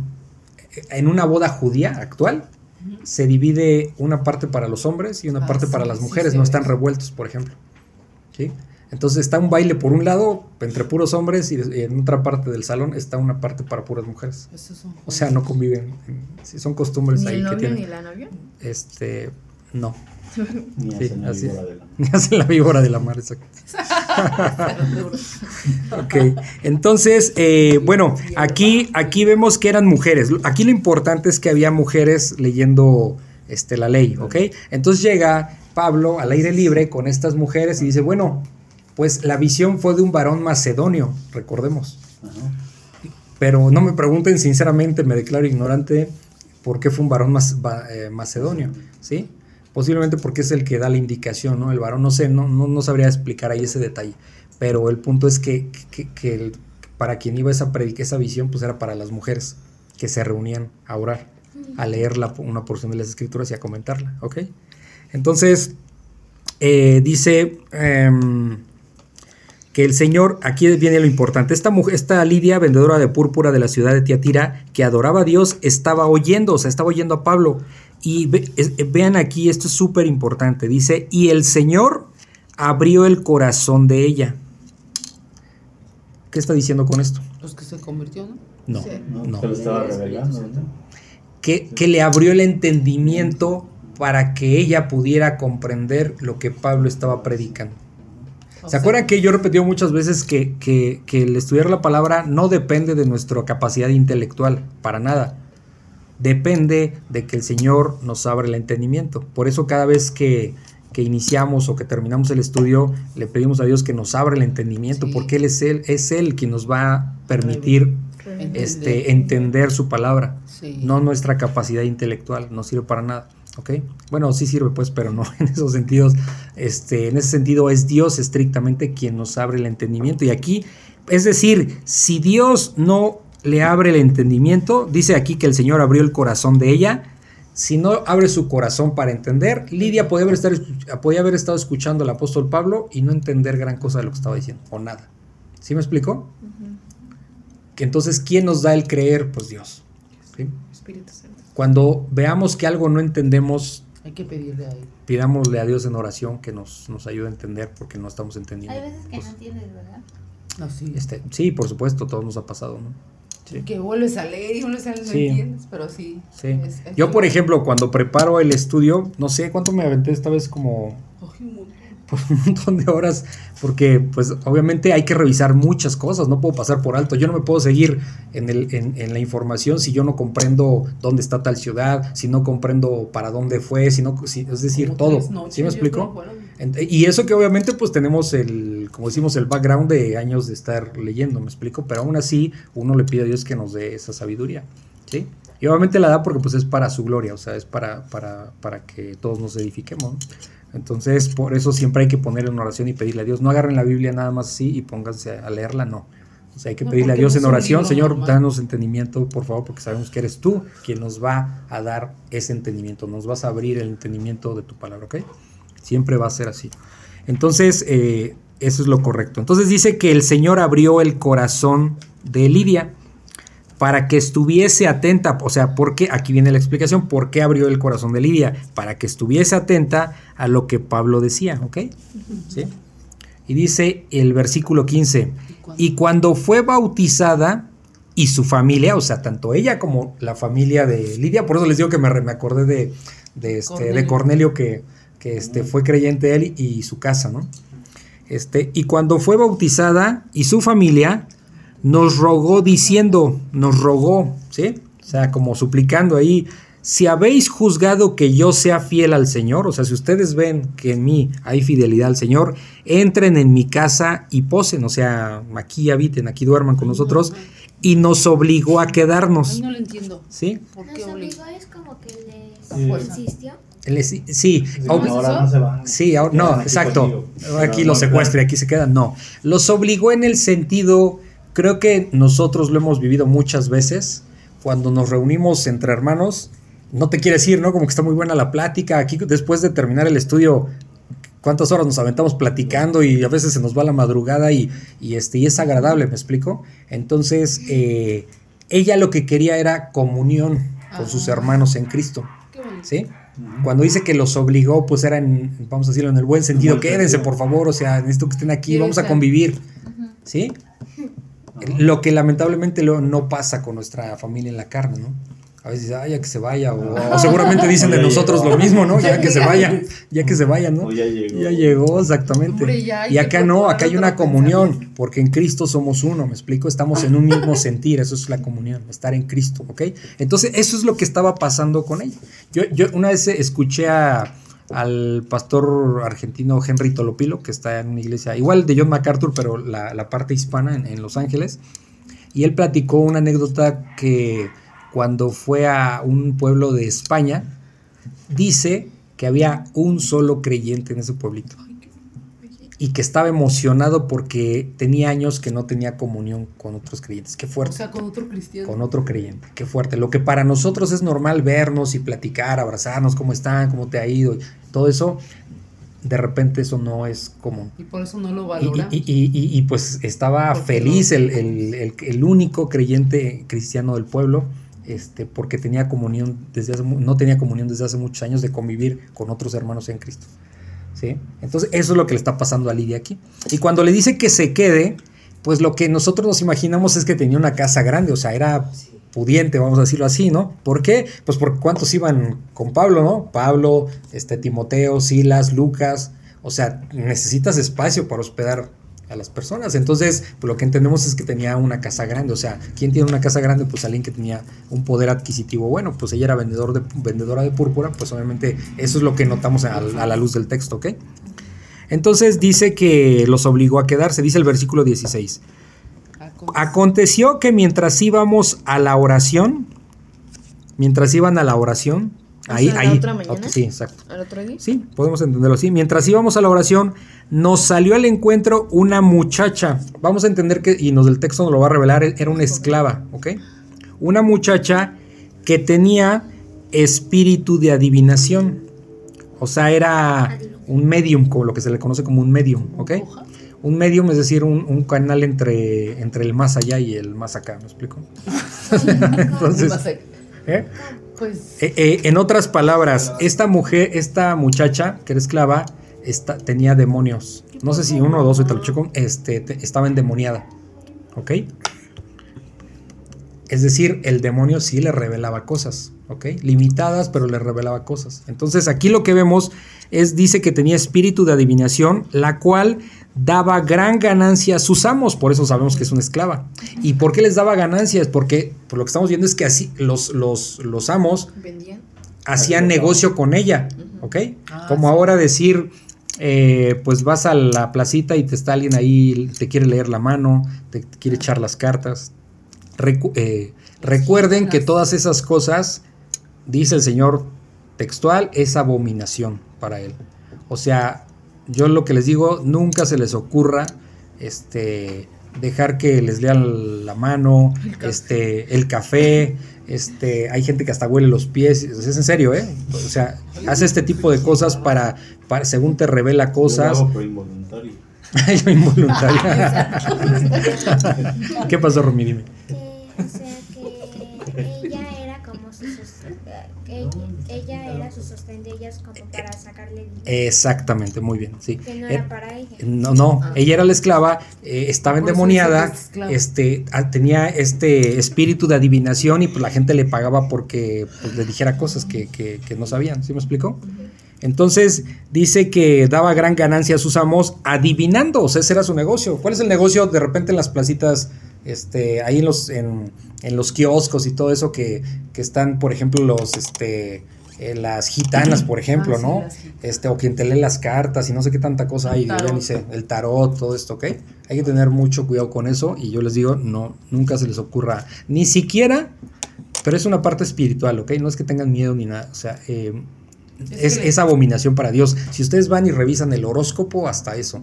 Porque Dios lo que, lo que no le lo que quiere el Señor es que nosotros confiemos en Él. ¿Para qué queremos estar todo ese tipo de adivinaciones? No provienen de Dios, provienen de Satanás, ¿me explico? Entonces, o sea, ¿debo tener miedo porque alguien me quiera leer el horóscopo? No, o sea, simplemente eso no me importa. Esa es la actitud, no me importa porque yo creo en Dios. Estos son puras tonterías, ¿sale? Los signos zodiacales es lo mismo, ¿no? sí, sí, sí, sí. Es, que no es, como dice Armando, no es algo que tengamos que tener miedo, pero si, le, si tú le abres la puerta a eso, Sí. Eso es lo que es. O sea, miedo de practicarlo, sí, de andar recurriendo, pues sí, aguas porque Dios pero va me refiero, si tú le a dar, le abres la puerta de tu, ahora sí que de tu de tu corazón, de tu de lo que haces, pues eso das pie a otras cosas. Por eso no es mejor como que mejor Por, por ejemplo, me ha pasado que ustedes saben que yo leo mucho las noticias, ¿no? O sea, por costumbre. Y de repente salen ahí en Excelsior o el Universal o los que leo este, Moni Vidente dice tal cosa y predijo no sé qué, a veces me han dado así como que darle clic y de repente digo, no, no, pues para qué, o sea, ya, me voy a otro lado. ¿Sí me explico? Porque, porque se vuelve una costumbre. Acuérdense que el pecado es como sutil, no nos damos cuenta y cuando nos damos cuenta ya estamos bien metidos en el problema, ¿sí? Entonces, por eso es, es importante, no, o sea, que te leo la carta, no, no, no, gracias. A mí me han pasado en la calle, o sea, de repente hemos ido al centro, a algún lugar, y este, le leo la carta, no, muchas gracias, o sea. Este, sí, sí, una vez fuimos a Catemaco, ahí en Veracruz. Este, no, no éramos creyentes, sí. Y nada, que las llevamos con el brujo mayor y cosas así. Y yo lo que explico siempre es que yo nunca he creído en esas cosas, pero, pero, era como, yo siempre lo explico así, es como si vas, esa es mi ignorancia, es una tontería lo que voy a decir, pero yo no era creyente. Eh, es como vas a Disney y no te subes a los juegos, ¿no? Y decía, pues si vengo aquí a Catemaco, pues a ver de qué se trata, ¿no? No, a sí, sí, obviamente no puedo explicar lo que me dijo, ¿no? No es agradable, pero me dijo varias cosas y se cumplieron, o sea, para que se den cuenta. Me dijo como cinco cosas y con el paso de los meses se cumplieron. Y, o sea, esas cosas sí existen. Obviamente, ¿mande? Según tú ibas a ir a muchos países, algo así. sí, bueno, lo que les puedo platicar, sí, eso, este, que iba a viajar a lugares muy lejanos. Yo en ese tiempo estábamos muy jóvenes, no había yo viajado a ningún lado más que en México, ¿no? Y después, este, ya como que me cayó el 20 después, pero de, no hice mucho caso, de hecho hasta me dio una pulsera como de como de protección supuestamente y como a las pocas horas pasó lo mismo que tus lentes se me fue al mar entonces pero Pero yo cuando yo llegué a Cristo, yo sí le pedí perdón, o sea, porque yo entendí que esto era muy delicado. Entonces le dije, Señor, perdón mi ignorancia y mi tontez. Sí, pues sí, cosas fuertes. ¿Eh? No, yo no la protección. Armando y no más no, no, más, no, no es cierto. eso no se ha cumplido. no, eso no. ¿Qué dice Camis? No, no. No, entonces, este, bueno, ya está ahí, ¿ok? Entonces, este, eh, pasó eso. Entonces, sí hay, sí existe, es, sí existen este tipo de cosas. o sea, sí existen eh, todo este tipo de situaciones, pero no provienen de Dios. Por eso les digo, aléjense, siempre aléjense, ni, ni, siquiera, ni de broma se les ocurra, ni por entrar en un círculo social, ah, este, ni por ningún motivo ya, no, muchas gracias, o sea, pues, no, eso no es para mí, ¿ok? Entonces, porque sí es delicado, es entrar en, en, en oscurantismo, sí, en, cosas, este... tú le das como cabida a eso... Satánicas, literal, en cosas satánicas, ¿ok? Entonces, eh, acuérdense, esto es una parte espiritual, porque algún incrédulo va a llegar y le va a decir, oye, no seas payaso, que tiene que tener las cartas, o sea, no, no, pasa, nada. No, bueno, no pasa nada porque no entiendes las cosas de Dios. Así como yo fui con, el brujo ese a que me, que me dijera cosas. Entonces, este no es correcto, ¿ok? O sea, es abominación, es la palabra que utiliza Jehová, Dios. O sea, es abominación. O sea, odia, aborrece ese tipo de cosas, aguas. Es, es, como muy delicado, ¿no? no eso son cosas de Satanás, literal. Espiritualmente es muy fuerte, ¿ok? Entonces, no, no se les ocurra hacer eso. Igual sucede cuando viene el Halloween, por ejemplo todo ese tipo de cosas son bastante fuertes, ¿ok? Después podremos hablar de ese tema más a fondo para sacar detalles, porque aquí en la palabra hay muchas cosas que se dicen al respecto. Ok, entonces dice que...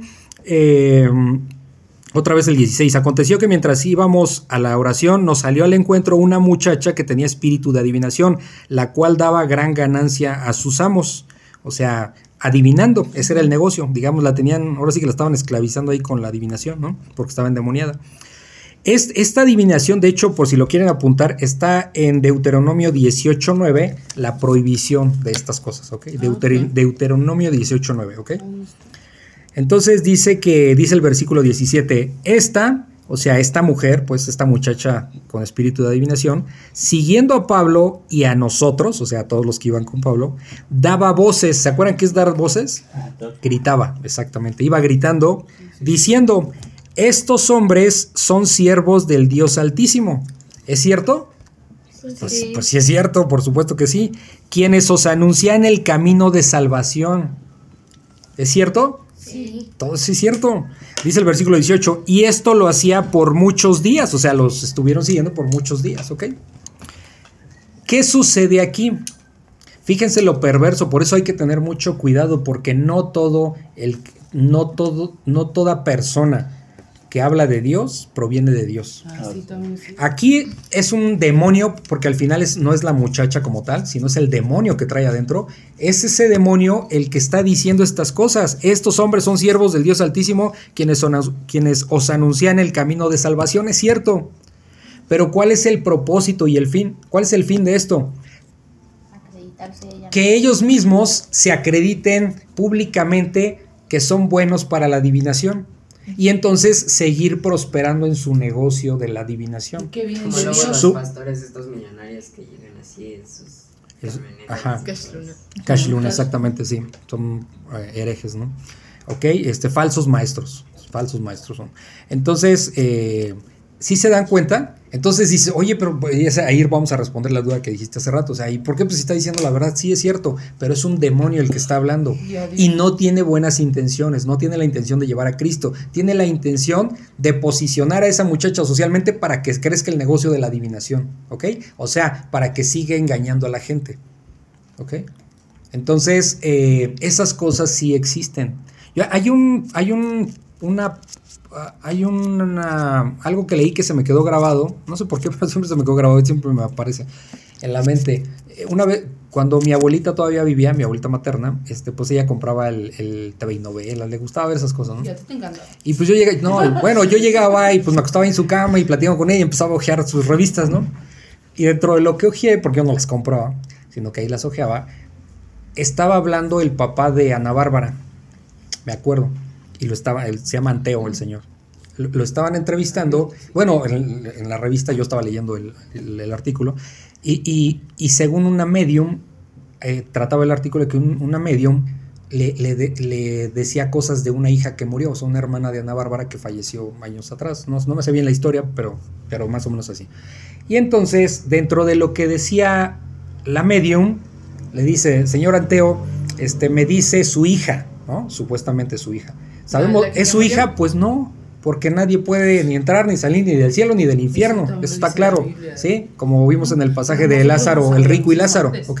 Entonces eso que está diciendo, pues obviamente es engañoso, pero la gente como no lee las escrituras, pues es fácilmente engañable. Entonces le dice, señor ateo, dice su hija, me acuerdo mucho de ese detalle, dice su hija que este que ya no se encierre a llorar en su camioneta, algo así. Y dice, ¿y por qué dice eso? Entonces lo que el señor Anteo platicaba ahí es que se iba como a la milpa, digamos, un lugar donde nadie lo veía, eh, pues, en su camioneta y se ponía a llorar ahí porque pues obviamente por la pérdida de su hija, ¿me explico? Entonces esas cosas de adivinación, por supuesto que existen, pero no provienen de Dios. Pero pues es agradable a, estar leyendo y a la gente y no, pues sí, no. Pues, ¿Qué significa eso? Que no te lleva a Dios porque estás pensando que si hay un más allá, que puedes tener contacto con tus familiares muertos y no sé qué. Entonces... Eh, ¿Ustedes antes de, ser creyentes sí creían que los muertos venían a comer de la ofrenda? Mm, yo en lo personal no, lo hacía más por tradición, al final terminas participando, pero, no, pero... No, bueno, espera, habla tú por ti, o sea, o sea, sí. o sea yo en lo personal no era mucho, pero era como la, es como repetir lo que todo el mundo hace, o sea, era un borrego igual que los demás. Lo de la Ouija son demonios. Sí. está hablando? Eh, son demonios. Sí. demonios. Sí. son demonios, son demonios. Sí, son demonios. Son personas. Sí. Ahora tiene tiene Es que tiene implicaciones fuertes porque porque también los demonios pueden entrar en esas personas que, que están ahí invocando a Satanás. Porque hay un juego que se llama Charlie Charlie. Ajá. Ah, se volvió súper de sí, moda en, okay. en 2016. Estaban todos los de México churri churri con los pobres lápices. Ok, entonces aguas de irse con esas cosas, ¿no? Ok, entonces, eh, ¿dónde nos quedamos? A ver, ya me perdí. 18. Ok. Anunciaban el camino de la salvación, ok. Pero eran demonios, no era la muchacha, sino era un demonio hablando. Dice el 18. Y esto lo hacía por muchos días, más desagradando a Pablo. ¿Por qué le desagradaba? De, perdón, ¿por qué le desagradaba? Porque aparte daba mal testimonio. Pues porque Pablo sabía que era una mujer endemoniada y dijo, o sea, no nos vamos a dar, el Evangelio no se da a conocer a través, de demonios, lo mismo que hizo el Señor Jesucristo, ¿ok? Que los callaba a los demonios. Dice, y este se volvió, o sea, Pablo se volvió a esta mujer, o sea, voltea a verla y le dijo, le dijo al espíritu, no le dijo a la muchacha, ¿se dan cuenta? Le dijo al espíritu, o sea, al demonio que tenía la muchacha dentro. Te mando en el nombre de Jesucristo, fíjense, Jesucristo es quien hace, quien saca a los demonios, no las personas, ¿ok? No Pablo. Te mando en el nombre de Jesucristo que salgas de ella. Y salió en aquella misma hora, ¿sí? Entonces salió y la mujer, ¿qué pasó? Pues quedó, perdió sus poderes, de adivinación, exactamente. Pero estaba, estaba sanada. Vamos a decirlo en ese sentido, ¿no? Mande. Y por ejemplo, mm, dice, te mando en el nombre de Jesucristo, es porque Pablo tenía una potestad, ¿no? Sí. Ah, sí, tenía, sí, ¿se acuerdan que, que, el Señor les dio este, eh, esos poderes para corroborar, para que por medio de esos poderes corroboraran que verdaderamente eran enviados de parte de Dios? ¿Se acuerdan? que los usan, bueno, los usan sus poderes. Sí. Serían este, lo hacen en el nombre de Jesús. En el nombre de Jesucristo y para, para edificación, ¿me explico? Nosotros solamente podemos orar por otra persona. Sí, sí. Por ejemplo, si, si, vemos a una persona que está endemoniada, este, yo no podría sacar el demonio, no tengo esa autoridad, yo no sabía ni cómo. ¿Qué es lo que hago? Yo recurro al Señor en oración, Señor, o sea, estarle orando a Dios para que saque ese demonio de esa persona, que es Jesucristo quien lo va a hacer, no nosotros. ¿Sí me explico? ¿O no yo? ¿Ok? ¿Sí? Porque, ¿Serían poderes o dones? Ah, eh, buena pregunta, buena pregunta.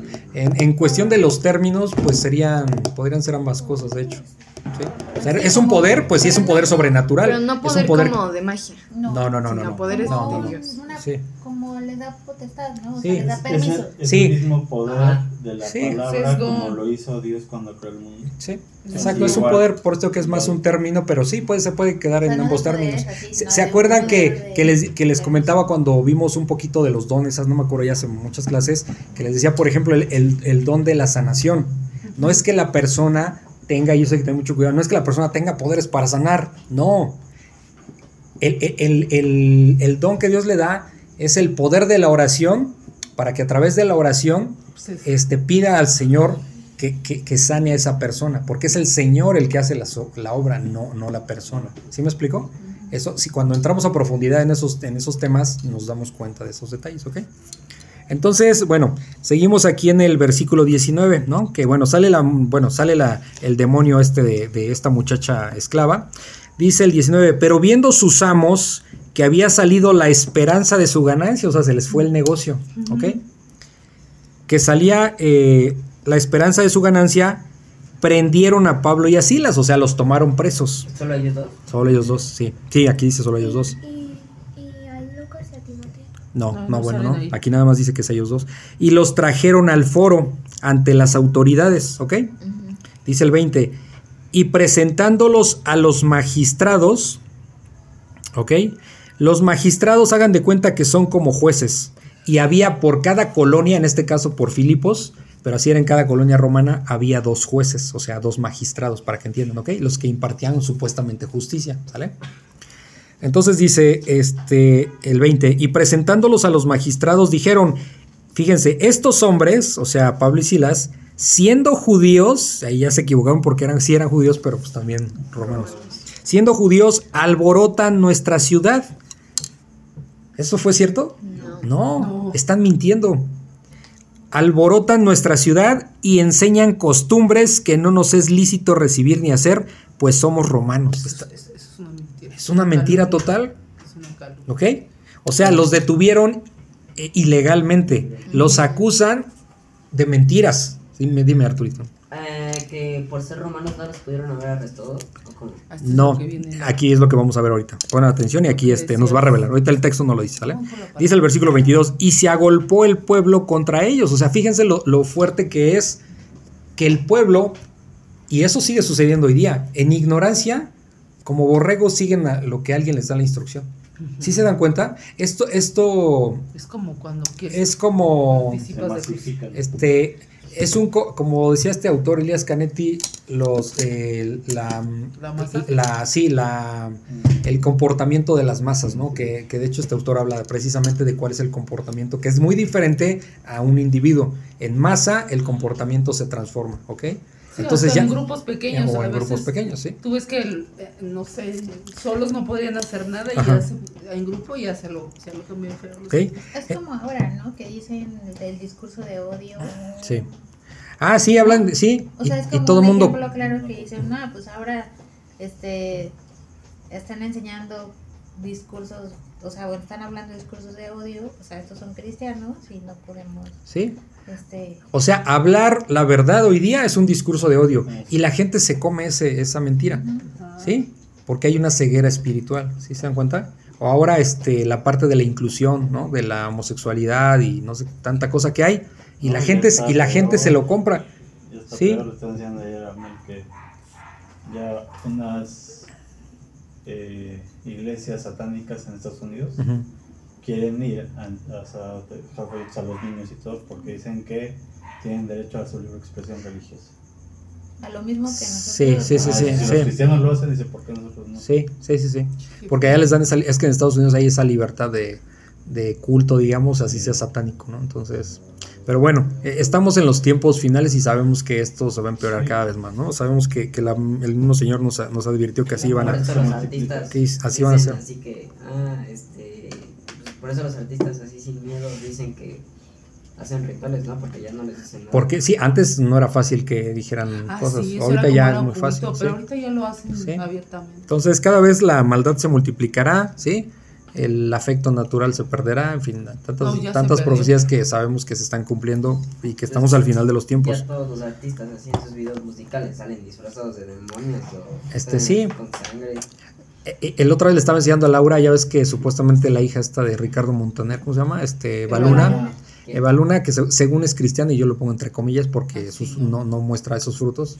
Este, sí, exacto, sí. No, sí, sí, y de hecho ni Montaner, ¿eh? porque cuando lo ves hablar, dice cada cosa que, que aguas. Entonces, eh, pero, pero hizo un video, no sé ni cómo se llama la canción, la verdad es que no sigo ni nada de eso, pero sale un video que grabó en la India. ¿Ella? Sí, ah, Y, y, salen como, este, salen, es muy colorido, la verdad es que el video es muy llamativo, ah, pues pero hay deidades en la parte de atrás y, y, este, pues la India, si algo les sobran, son dioses, ¿no? Ídolos. Pues, Entonces está plagado el video de, de, ídolos y ese tipo de ondas. Y este, y pues según es cristiano. Entonces, ustedes, ¿por qué recurren a la palabra de Dios? Para que nadie los engañe, ¿ok? Para que nadie nos engañe y sepamos discernir entre lo que verdaderamente es de Dios y lo que no. Porque ahorita cada vez el mundo está más engañado y nosotros no podemos caer en eso, ¿ok? Dice el Señor que nosotros no estamos en tinieblas, ¿sale? Entonces, este, por eso es importante recurrir directamente a su palabra para que no nos vean la cara a nadie, ¿ok? Entonces, bueno, este dice que, bueno, les levantan falsos, el versículo 20 dice, y presentándolos a los magistrados dijeron, estos hombres, siendo judíos, alborotan nuestra ciudad y enseñan costumbres que no nos son lícitos recibir ni hacer, pues somos romanos, ¿no? O sea, se inventaron ahí unos cargos. Dice el 22, y se agolpó el pueblo contra ellos, o sea, se, puso, se pusieron violentos contra ellos. ¿Por qué? Pues por copia por en, masa, actuaron de esa manera. Este, dice, y los magistrados, o sea, estos jueces, rasgándoles las ropas a Pablo y a Silas, ordenaron azotarles con varas. Fíjense, ni siquiera los investigaron, peor todavía, no los investigaron, no hubo un juicio de por medio y, los, los azotaron sin juicio de por medio. Sin sentido. Sí, exacto. Dice el 23, ah, ¿y cuál fue todo el motivo? Pues, pues, haber sacado el demonio a la, a la, a la muchacha este, esclava, ¿sí se fijan? Por haber hecho el bien, como dijo Arturo, por haber hecho el bien, pues vienen consecuencias y eso al Señor Jesucristo también lo padeció. Ah, Entonces, cuando nos pase algo, no estemos pidiendo justicia, ¿sale? Porque justicia no va a haber, solamente de parte de Dios. ¿Sí? Si algún día pasa algo y, y no hay justicia para nosotros, entendamos que es un propósito de parte de Dios y que nosotros como siervos no somos más que nuestro Señor. Porque para Él en el mundo no hubo justicia. Entonces que no nos enoje, que no nos enfurezca que hubo injusticia por, por alguna razón, o sobre todo por la parte de Cristo, que es a lo que me estoy refiriendo. ¿no? ¿Ok? Entendamos que, que el Señor nos dice claramente, y lo vimos con, con las palabras del mismo apóstol Pablo, que es necesario que padezcamos en el nombre de Jesucristo para entrar en el reino de Dios, ¿ok? Entonces, no es lo mismo leerlo que vivirlo, ¿sale? Ok, entonces, bueno, pues les azotaron con varas y dice el versículo 23, después de haberles azotado mucho, fíjense, no poco, ¿eh? Mucho. Al menos, bueno, aquí lo que vemos es de que las autoridades romanas los azotaron, porque en el, en el, en, en los judíos sí azotaban y el máximo castigo era 40 azotes menos uno, o sea, 39. Así lo decía. Ese era lo, el máximo castigo que podía recibir. Un judío. Pero aquí dice, no, sé exactamente, no sabemos a qué se refiere, pero dice que les azotaron mucho, o sea, no poquito, ¿ok? O sea, se pasaron con ellos, digamos. Dice, los echaron en la cárcel, después de eso los echaron en la cárcel, ¿eh? Eh, mandando al carcelero, o sea, que es el guardia de la cárcel, que los guardase con seguridad Dice el 24, el cual recibiendo este mandato los metió en el calabozo de más adentro. O sea, ¿qué dijo? Vámonos hasta el del fondo, el más oscuro, para que no se me vayan a escapar. Y les aseguró los pies en el cepo. El cepo, esto lo han visto, por ejemplo, en películas de, vamos a decirlo así, del, de de mm, la Revolución Francesa, por ejemplo. ¿Se acuerdan que les ponen la cabeza y son unos maderos y tienen el hueco para meter la cabeza? Bueno, digamos que su equivalente, pero para los pies.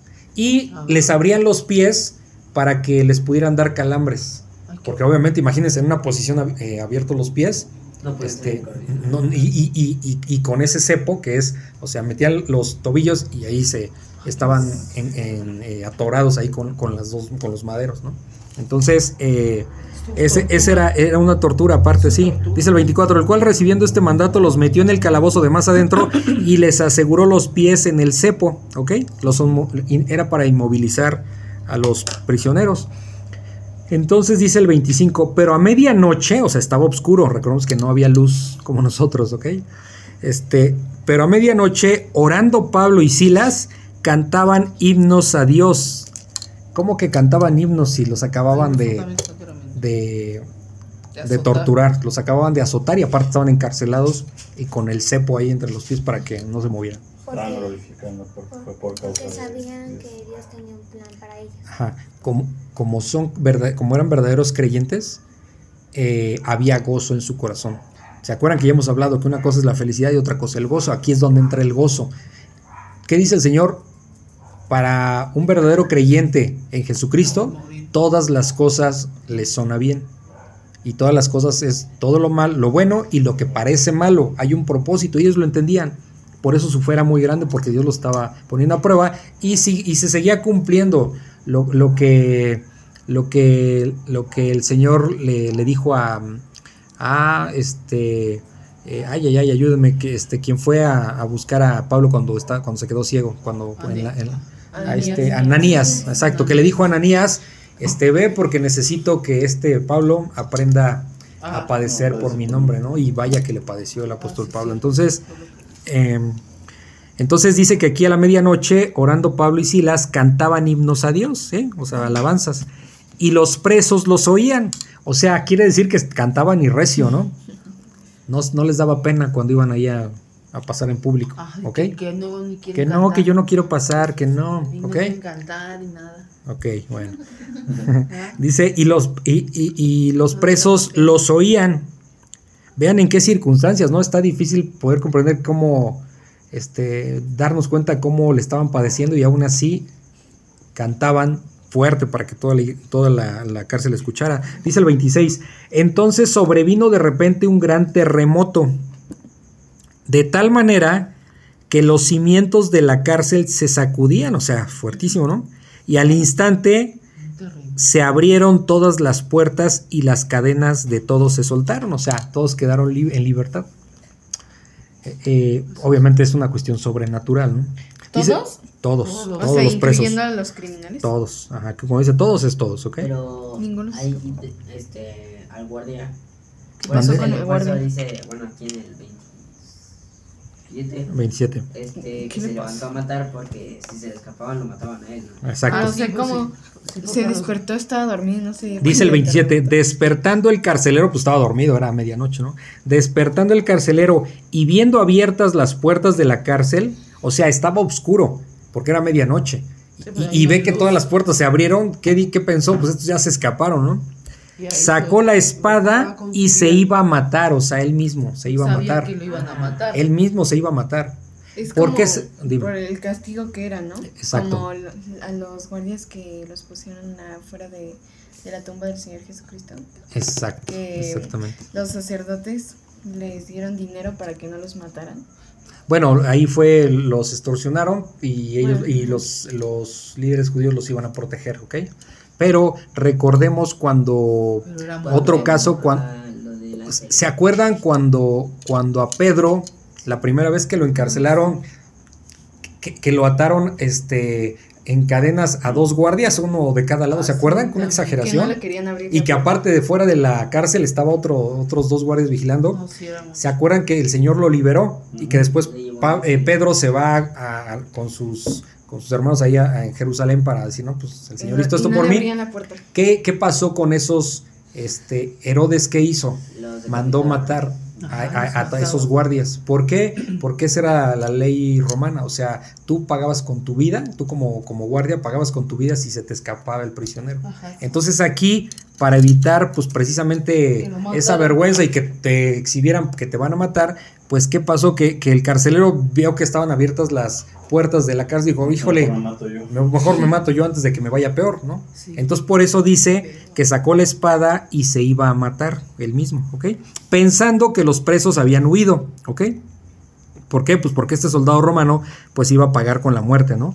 Este, dice el 28, pero más, más Pablo clamó a gran voz diciendo, o sea, le grita, no te hagas ningún mal, pues todos estamos aquí, o sea, aquí estamos todos, no nos hemos escapado. Todos, incluyendo a los prisioneros. Todos, todos son todos. Oye, y por ejemplo, aquí no, se supone que no lo estaba viendo. Ajá. ¿Quién? ¿Ese es otro poder? No, no, no, no lo estaba viendo porque estaba oscuro. ¿sí? Yo creo que todos los que hemos andado en un pueblo. No, por eso, pero Pablo no, podía ver al carcelero. Porque aparte estaban hasta el fondo, ¿no? Sí, estaban en la parte más oscura. pero, pero. También tenía como esa parte de. Mira, eh, realmente no lo sé. lo que yo me puedo imaginar es lo siguiente. Este, y esto ya, pues mera interpretación, sé que no afecta para nada el texto ni, ni, que lo que yo les vaya a decir, pero se, han dado cuenta cuando uno está en la oscuridad y, y, que pasas un poquito de tiempo en la oscuridad y, este y puedes ver un poquito en la sombra en la oscuridad, pero cuando pero cuando te despiertas y abres los ojos no ves nada, o sea, te cuesta un poquito de minutos o segundos como em, a empezar a ver un poquito en la oscuridad. Quiero pensar que pasó algo así, porque porque porque los, este, Pablo y Silas estaban cantando y el carcelero estaba dormido, entonces despierta y así todo este chiniños, ¿no? como, como que no veía, supongo que algo le costó trabajo y no los vio, pero Pablo, pues ya ellos no estaban dormidos, entonces estaban viendo. Quiero pensar que algo por ahí, digo, pero es, digamos, es irrelevante un poquito esa parte, ¿no? Este, el, el punto en concreto es que Pablo, pues ve al que se va a matar el carcelero y dice, espérate, espérate, o sea, no, aquí estamos todos y no nos hemos escapado, ¿ok? Eso es lo importante. Dice el 29, él entonces, o sea, este carcelero entonces, pidiendo luz, se precipitó adentro y temblando se postró a los pies de Pablo y de Silas. Cuando dice que se postró a los pies, eh, no entendamos que los está adorando, ¿no? Fue una forma de entender que, había, que estaba pasando algo sobrenatural, de lo cual este, pues sabemos que Dios es el que pone esa parte, ¿no? Dice el 30, y sacándolos les dijo, señores, o sea, los sacó ahí del de donde estaban eh, hasta el fondo de la cárcel y se les dijo, señores, ¿qué debo hacer para ser salvo? ¿Se dan cuenta cómo Dios les revela? Porque esto es revelación de Dios, ¿no? Eh, eh, parece sencillo leerlo, pero, pero sabemos que el Señor es el que pone este, estos comentarios. ¿Se acuerdan cuando, cuando el Señor Jesucristo le dice a Pedro, este, ¿quién le está preguntando, ¿qué dicen de mí, no? La gente y todos. Y, dice, ¿y tú qué dices? No, pues tú eres este, el hijo, de Dios. Y dice, bueno, tú, este, eso te fue revelado, no te fue, como dice, no te fue revelado por, por carne y sangre, sino por mi Padre que está en los cielos. O sea, esa revelación proviene de Dios. Y lo mismo pasa aquí con el carcelero. El carcelero va y se les arrodilla y les pregunta, ¿qué debo, qué debo hacer para ser salvo? Lo cual quiere decir que escuchó los cánticos, al, obviamente las alabanzas van en función de glorificar a Dios y algo le hizo clic, este, o algo utilizó el Señor para hacer clic en este carcelero, porque la pregunta es muy directa, ¿qué tengo que hacer para ser salvo? ¿No? ¿Me explico? O sea, rápido entendió, pero ese entendimiento no proviene de él, proviene de Dios. Se lo puso. Dice el 31, ellos dijeron, cree en el Señor Jesucristo y serás salvo tú y tu casa. Cuando dice creer, ah, ya, ya hemos entendido que, que no es el hecho de decir de boca yo creo. Ya entendemos que el creer implica una acción, que es vivir conforme a lo que yo pienso, ¿sí? A lo que yo creo en el Señor, de esa manera vivo. O sea, soy coherente de que mi vida refleje lo que yo pienso de Dios, ¿me explico? De que Dios vive en mí, ¿ok? No es de creer. Acuérdense que el Señor dice, de, de, labios me honran, pero su corazón está lejos de mí. O sea, de nada sirve decir yo creo en Dios y sí creo y tengo fe y esto y lo otro, y nuestra vida está reflejando lo opuesto, ¿ok? porque dices, pues somos hipócritas, ¿no? Entonces aquí le dice, pues cree, cree, eh, ¿dónde dice? Ah, ellos dijeron, ah, el 31, o sea, ellos, o sea, Pablo y Silas le dicen, cree en el Señor Jesucristo y serás salvo tú y tu casa. Esto sonaría a que, pues en automático, su si él cree, su familia también va a ser salva, ¿no? pero no es lo que no es la esencia del texto, no es lo que está diciendo, porque eso se, sería una contradicción con, lo que el Señor pide para que es que nos arrepintamos. Lo que está diciendo es que si él cree y también todos los que crean de su casa podrán ser salvos, ¿ok? Sí. Pero eso no lo dice así. ¿Eh? Eso no lo dice así. ¿Cómo? Que si también su familia cree será salvo. Esto está diciendo aquí, que este cree en el Señor Jesucristo y serás salvo tú y tu casa. Pero eso no es automático. Lo que están diciendo ellos es que si él cree y todos los que crean de su casa serán salvos. No es que en automático. ¿Por qué sabemos eso? Por todos los pasajes que son muy enfáticos en este tema. Ah, o sea, acuérdense que la Biblia se responde a sí misma. No es que yo le esté dando ahorita una interpretación personal. Más bien sería un error de mi parte decir, ah, es que aquí está diciendo, pues léalo, léalo. Y si tendría, entre comillas, lo voy a poner, tendría razón de decir, léalo, leo, que dice que si es salvo él, es, su, eh, eh, es salvo, también es salva su casa yo les estaría transmitiendo un, mensaje equivocado. Ustedes como padres crean porque sus hijos también entonces van a ser salvos. Más bien, más bien tu tarea. Y, es, y eso no dice, ¿no? ¿Por qué? Porque dice en, Juan, cuando dice que quién es un hijo de Dios, los hijos no son por, sangre, ¿sí? No, no, son por herencia, este, no son por méritos y no son por obras. es un don de Dios. Exacto, Dios no tiene nietos, exactamente. Bueno, no lo dije yo, alguien lo dijo por ahí, pero sí es cierto, no tiene nietos. ¿Sí, ¿Sí me explicó? Entonces, por eso sí, siempre necesitamos el contexto completo y entender esta parte, porque si nos vamos así, yo, yo textual esto, pues estaría cometiendo un error ahí, este, eh, de doctrina, más o sea, Digo, este perdón, un, error de interpretación. Este, eh, o sea, este versículo no está aislado. No, no, no. o sea, toda la Biblia se contesta a sí misma. Entonces estaría contradiciendo a lo que el Señor dice, cuál es la salvación, que, que, que la salvación no, es por, no es por herencia. que te lo comparte de esa manera. ¿eh? Y, si tú no conoces el contexto, pues te la compras. pues es que no hay como muchos testimonios que lo hagan. O sea, ¿Que validen? No, esa no, no, no, no lo hay, es todo lo contrario. Es una familia. O sea, es personal. sí. Nosotros estamos aquí como familia, ¿no? como dos familias estudiando y sabemos que nosotros como padres no podemos hacer que nuestros hijos sean salvos, porque ese es un don de Dios. Lo que sí podemos hacer es lo que estamos haciendo ahorita, instruirlos, como yo les digo a mis hijas, así como las obligo, tal cual, a, a que estudien, que vayan a la escuela, que se preparen, ¿sí? Al deporte, lo que ustedes quieran, de la misma manera las tengo aquí estudiando la palabra de Dios. Eso sí me corresponde y eso sí lo puedo hacer, ¿ok? Igual con Arturito y Emilio. O sea, eso sí lo podemos hacer, ese es nuestro trabajo como padres, pero nosotros no tenemos capacidad de, hacer que ellos sean creyentes. ¿Me explico? Y la oración, ¿no? Y la oración, por supuesto, sí, por supuesto, la oración. ¿Sí me explico? Entonces, este, no es en automático, no es por herencia. ¿Ok? Ah, Entonces, cuando aquí eh, Pablo y Silas le están diciendo al carcelero que que pues será salvo él y, su casa, pues hay que entender lo que está diciendo. O sea, si tú eres salvo, pues va a haber más probabilidades de que haya más creyentes en tu pues casa y todo el que creas de tu casa será salvo. También es la promesa, ¿no? Que si de corazón y de fe le pides algo a Dios en el nombre del Señor Jesús, pues obviamente Él te lo va a dar. Sí, exacto. Entonces, pues imagínate si le estás orando por, tu, ajá, por, la salvación de tus hijos. Sí, sí, exacto. Sí, claro. sí ok. Entonces, se fijan, no, no, estoy haciendo yo una mala interpretación, hay que entender bien el texto y, el solito nos va revelando qué es lo que está diciendo aquí, ok. Entonces dice, eh, bueno, eh, dice el 32, y le hablaron la palabra del Señor a él y a todos los que estaban en su casa. Fíjense, le hablaron la palabra, ¿ok? No se puso Pablo a hacer milagros para convencerlos, sino eh, fue a través de la palabra. Dice el 33, y él tomándolos en aquella misma hora de la noche, les lavó las heridas y enseguida se bautizó él con todos los suyos, o sea, se bautizó el carcelero con su familia en la noche. Para bautizarse no hay hora. Cuando Dios te revela este, esa parte, pues, eh, y ustedes decidan bautizarse, pues, sea, sea la hora que sea, ¿me explico? Digo, más bien supongo que ya habría ido Pablo y el bueno, si el carcelero le habrá contado toda su familia y les habrá compartido, ¿no? Porque no se bautizaron. Sí. aquí lo que vemos es que dice que, que Pablo les habló de la palabra a todos los que estaban ahí. Entonces, lo que entendemos es que se convirtieron por la predicación de Pablo, ¿sí? ¿Ok? Eh, hay, hay, una cosa muy interesante, por ejemplo, lo vemos en, en el Evangelio de Juan.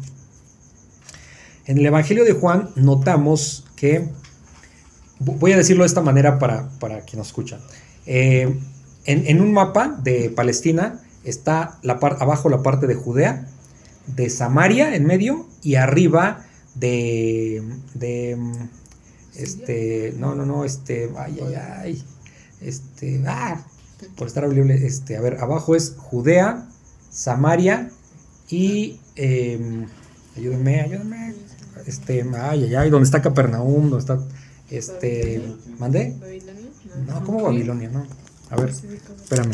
Ya estaba, se me fue la vida. Espérame. Bueno, eh, no, no, no, no, no. Este. Ay, cortó el tiempo. todo el tiempo hablamos y se me fue ahorita. Este, no, no, Judea abajo, que es donde está Jerusalén, ah. donde está Belén, todo esto. Después Samaria, ¿eh? No, no, no. no. Judea, Siria. Este. Está. Ah, Antioquía. No, no, no, no, no, no, no. Este, la. A ver, No, no, no, no es una ciudad, sino es toda la provincia. Es ah. este. Galilea, Galilea. Galilea. Eh, ¿Dónde, está el.? Así, ah, pues hasta el mar de Galilea, se me estaba yendo la palabra. Sí, no, yo también aquí reprobé porque se me, me falló la, la memoria. Está, está arriba Galilea, donde está Capernaum, que era, como vamos a decirlo, la base principal del Señor Jesucristo. Entonces, eh, ¿por qué sacó ese tema? Porque hay una parte donde el Señor Jesucristo dice, eh, hace en los ayes, que le dice, ay de ti, este, Corazín y Betsaida, este, hay de ti, Capernaum, que si, que si todos los milagros que se hicieron, este, que si esos, todos esos milagros que se hicieron en toda esta zona se hubieran hecho en Sodoma y Gomorra, pues habría habido muchos convertidos. Es decir, ¿qué estaba diciendo?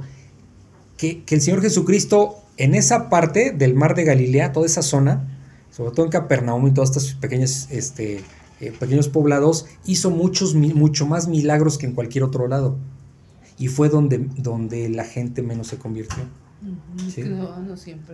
Y entonces, eh, cuando vemos los ayes, este, cuando, ese clamor, pues es precisamente el reclamo que hace el Señor Jesucristo. O sea, fueron muchos los milagros que se hicieron y ni así creyeron. Entonces, este, dice que, el día del juicio iba a ser más severo el castigo para esas ciudades, porque vieron demasiados milagros y no se convirtieron. Eso... Y, sabemos, eh, eh, y sabemos que, que, por eso les explicaba que esto no es por milagros, esto no se trata de milagros, se trata de la predicación de la palabra. Entonces aquí vemos a un Pablo eh, predicando la palabra y, se convierte el carcelero y la familia del carcelero. ¿Me explico? Entonces dice, em, dice el 34, y llevándolos a su casa, o sea, el carcelero, les puso la mesa, fíjense, se puso a servir, les puso la mesa y se regocijó con toda su casa de haber creído en Dios, fíjense. O sea, un nacido, nacidos de nuevo. Sí, espérame. Ajá, dime. o sea, lo liberó a a Pablo y a Silas. Sí, sí, sí, sí. Y, o sea, no sé, o sea, ¿no que lo iban a matar? Eh, sí, eso es muy interesante. ¿Qué pasa aquí? Eh, ese detalle es muy interesante, Romí. Cuando, eh, tenía que rendir cuentas de los prisioneros y se los lleva a su casa, ¿ok? Pero se dan cuenta que es un nacido de nuevo. Que iba a confiar. ¿Cuál es la prioridad? Dios, su confianza en Dios. ¿Sí? Cuando nosotros somos creyentes, sé que esa parte nos pega mucho porque pues también estamos en la carne y, muchas veces llega a nosotros la incredulidad, ¿no? Cuando tenemos algún problema, pues estamos así como preocupados, pero llega el momento de decir, no, o sea, Señor, pues lo pongo en tus manos y, pues que se haga tu voluntad, ¿no?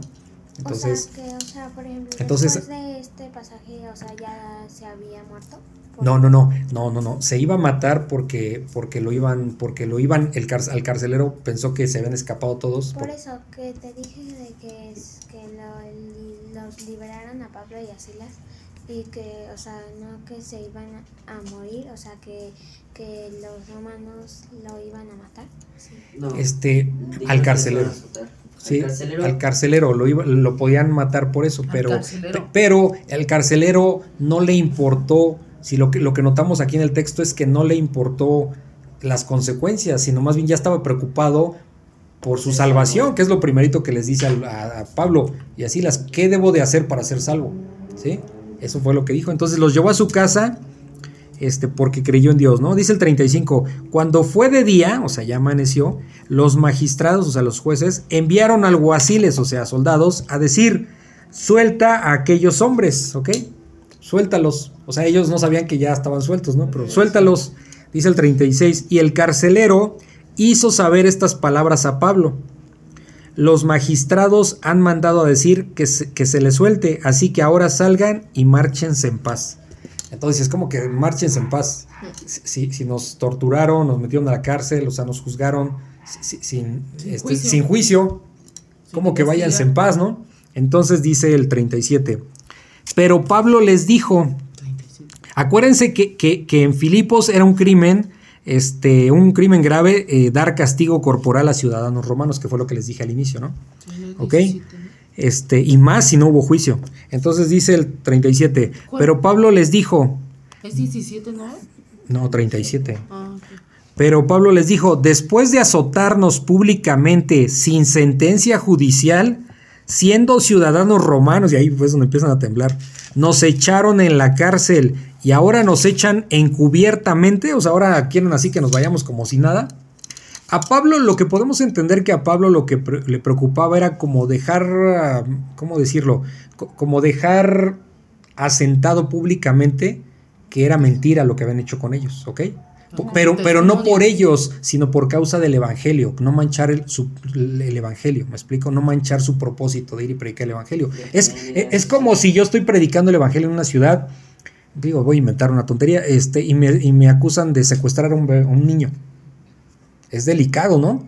Y me encierran, hasta me castigan y es delicado. Yo, yo necesito asentar, dejar claro que, eso es mentira, que es una calumnia, pero, pero como creyente no es por mí, es porque, ¿cómo voy a ir a predicar el evangelio? O sea, me van a esconder y ya no va a querer salir, ¿me explico? Yo necesito dejar claro que públicamente que es mentira lo que hicieron, ¿me explico? Lo que me estaban acusando. Era más que nada por esa parte que Pablo quería dejar claro que, había sido una injusticia, ¿ok? No porque estuviera pidiendo justicia para él como persona, sino más bien por, el, por causa del Evangelio. Entonces dice que, este, dice, y ahora nos echan encubiertamente, y dice, no, por cierto, sino vengan ellos mismos a sacarnos, o sea, que me vengan y nos saquen. Entonces dice el 38, y los alguaciles, o sea, los soldados, hicieron saber estas palabras a los magistrados, a los jueces, los cuales tuvieron miedo. ¿Por qué tuvieron miedo? Porque los juzgaban injustamente. No, porque ah, caray, estos son, estos son, estos son romanos también, acabamos, y ¿saben qué pasaría? Los juzgarían. Los, los, no sé exactamente ahí el detalle, pero iban a tener consecuencias ante Roma porque, porque si eso estaba penado y estos y, más que no hubo juicio, o sea, se iban a meter en un problemón. Entonces, es más bien como castigaban a los romanos. ¿Cómo los castigaban? No, bueno, pues sí, si había un delito, podías, este, obviamente tenía que estar justificado. ¿Cómo te meten a ti a, una ah. persona a la cárcel? Te, te, agarran robando, hay un juicio, te comprueban que, que, robaste, pues te meten a la cárcel. Pero aquí era injusto porque, porque no hubo juicio y aparte eran romanos y aparte los azotaron, no tenían por qué haberlos azotado, ¿se fijan? Fue muy injusto. Entonces, más bien, si los de Roma, digamos, se hubieran enterado, los habrían castigado a ellos. No, hubieran castigado a, los magistrados, sí, pues sí, porque estaban, porque, porque actuaron premeditadamente, ahora sí que como decimos, con alevosía y ventaja, pero peor tantito, con ciudadanos romanos, que eran ellos. ¿Sí se dan cuenta? Entonces, eso es lo que estaba pasando. Entonces por eso tuvieron miedo, no, no, ahora sí que como dicen el miedo no anda en burro, ¿no? Este, tuvieron miedo al oír que eran romanos, ahí está el problema, que eran romanos. Dice el 39, y bien, y viniendo les rogaron, o sea, ahora los magistrados les rogaban a Pablo y Silas, y sacándolos les pidieron que salieran de la, de la ciudad. ¿Por qué salir de la ciudad? Pues entre más rápido resolvamos este problema, no los quiero ver aquí, ¿no? Para no, para que no armaran más alboroto, ¿ok? Dice el 40, entonces saliendo de la cárcel, entraron en casa de Lidia, de esta mujer vendedora de púrpura, y habiendo visto a los hermanos, ahí ahora sí que ahí fue como la reunión, los consolaron y se fueron. ¿Sí? ¿Cómo que los consolaron? Pues imagínate después de, de mm. golpearlos y estar encarcelados, pues los apapacharon, o sea, los consintieron, los consolaron. Aparte estaban heridos, ¿no? Sí. Y se fueron, ¿ok? ¿Tienen alguna duda? Pues aquí la parte de cuando empezó el capítulo de la visión del Macedón. Ajá. Y, o sea, según ellos iban a otra región y fueron a otra y, les fue súper mal. No, no les fue súper mal. O sea, no, yo no puedo decir que les fue súper mal. Había un propósito de parte de Dios de ir y predicar, aún con lo que eso implicara, aún con las consecuencias que, que trajeran. No, yo me refiero a esa parte, a la parte física, no, no, no la espiritual, porque sí, no, no, no, o sea, el viaje allá pues fue de mucha tribulación, o sea, le padecieron mucho por a ver, a ver, el Señor nunca nos engaña y claramente nos dice que vamos a padecer en su nombre. por eso este es un ejemplo que sucede. Sí, y, y, hay que ser muy honestos, a veces porque nos rechazan o porque nos digan que somos este santurrones, este aleluyos o qué sé yo, ya nos estamos sintiendo mal. No se compara con estas cosas, Exacto. O sea, hay que tener que, que nuestra fortaleza está en Jesucristo, o sea, y Él es el que nos fortalece. Y, y, que aún en las pruebas que vengan, este, pues él tiene que ser siempre el centro, ¿no? Para que realmente estemos fortalecidos. Aquí lo que estamos notando en este capítulo 17, 16, perdón, eh, pues son verdaderos creyentes predicando la palabra, metiéndose a la cueva del lobo, básicamente, y, este, y no importándoles, porque Dios es el que sustenta su obra. Sí. O sea, imagínense que, que, que tenemos que irnos a predicar como familia a Arabia Saudita. Pues eso sería como a ojos de la sociedad como una sentencia de muerte, ¿no? Porque pues si no es tan simple, o sea, pero si Dios te manda o si Dios nos manda, pues Él, es, él va a cuidar la obra, nos está mandando Él y es donde tenemos que confiar, ¿no? No estoy diciendo que sea fácil en la carne, pero, pero es donde viene la confianza en Dios, ¿no? O sea, Dios nos manda a hacer muchas cosas. Como los misioneros que se van para esos...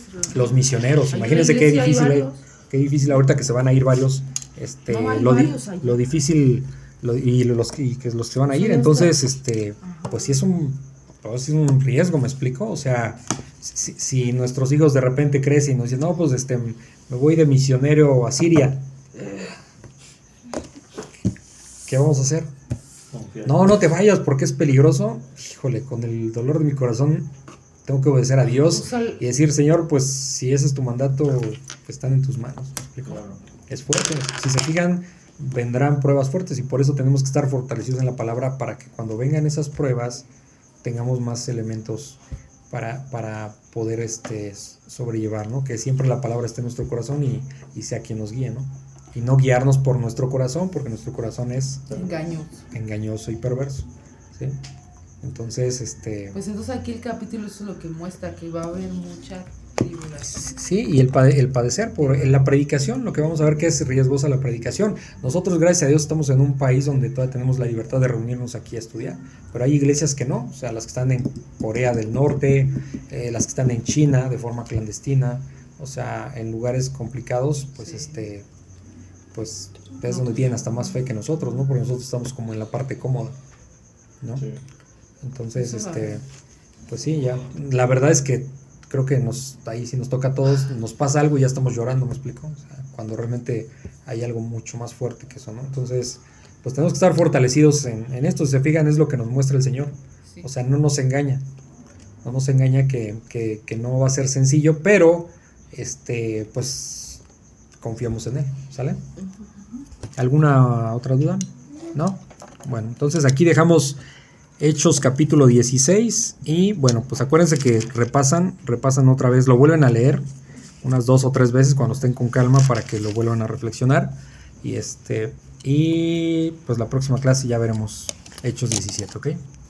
Padre Santo, Señor, esta noche gracias te damos porque tu palabra es muy reveladora, porque en el apóstol Pablo podemos ver a un verdadero creyente, a Silas, a Timoteo, pues Señor, tú los mandaste y los guiaste a través de tu Espíritu Santo a, predicar tu palabra y pues entendemos claramente, Señor, que el propósito es la predicación de la palabra, no la justicia que, uno como ser humano pueda, eh, quisiera obtener.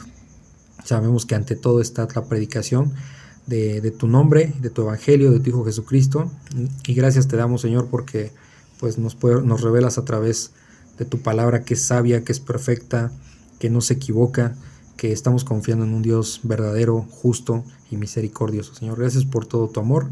Este, y también pidiéndote que perdones nuestros pecados. Somos, estamos en la carne y, no es algo que nos agrade, pero pecamos constantemente. y perdona nuestros pecados, Señor. Trata, trataremos nosotros de, de, a través de tu palabra, Señor, de que tú nos, nos puedas cambiar, que, que, que acrecentes nuestra fe, que, que, vayas eliminando nuestra incredulidad para que eh, nuestra vida cada vez más refleje que tú vives en nosotros. Gracias te damos, Padre Santo, te bendecimos en el nombre de nuestro Señor Jesucristo. Amén. Si consideras que este podcast puede ser de bendición para alguien más, te pido de favor que se lo compartas y también en tus redes sociales para que la palabra de Dios se siga cumpliendo. Si lo deseas me puedes contactar al correo labibliaexpositiva.gmail.com o por WhatsApp en el link que está en la descripción. Muchas gracias y bendiciones.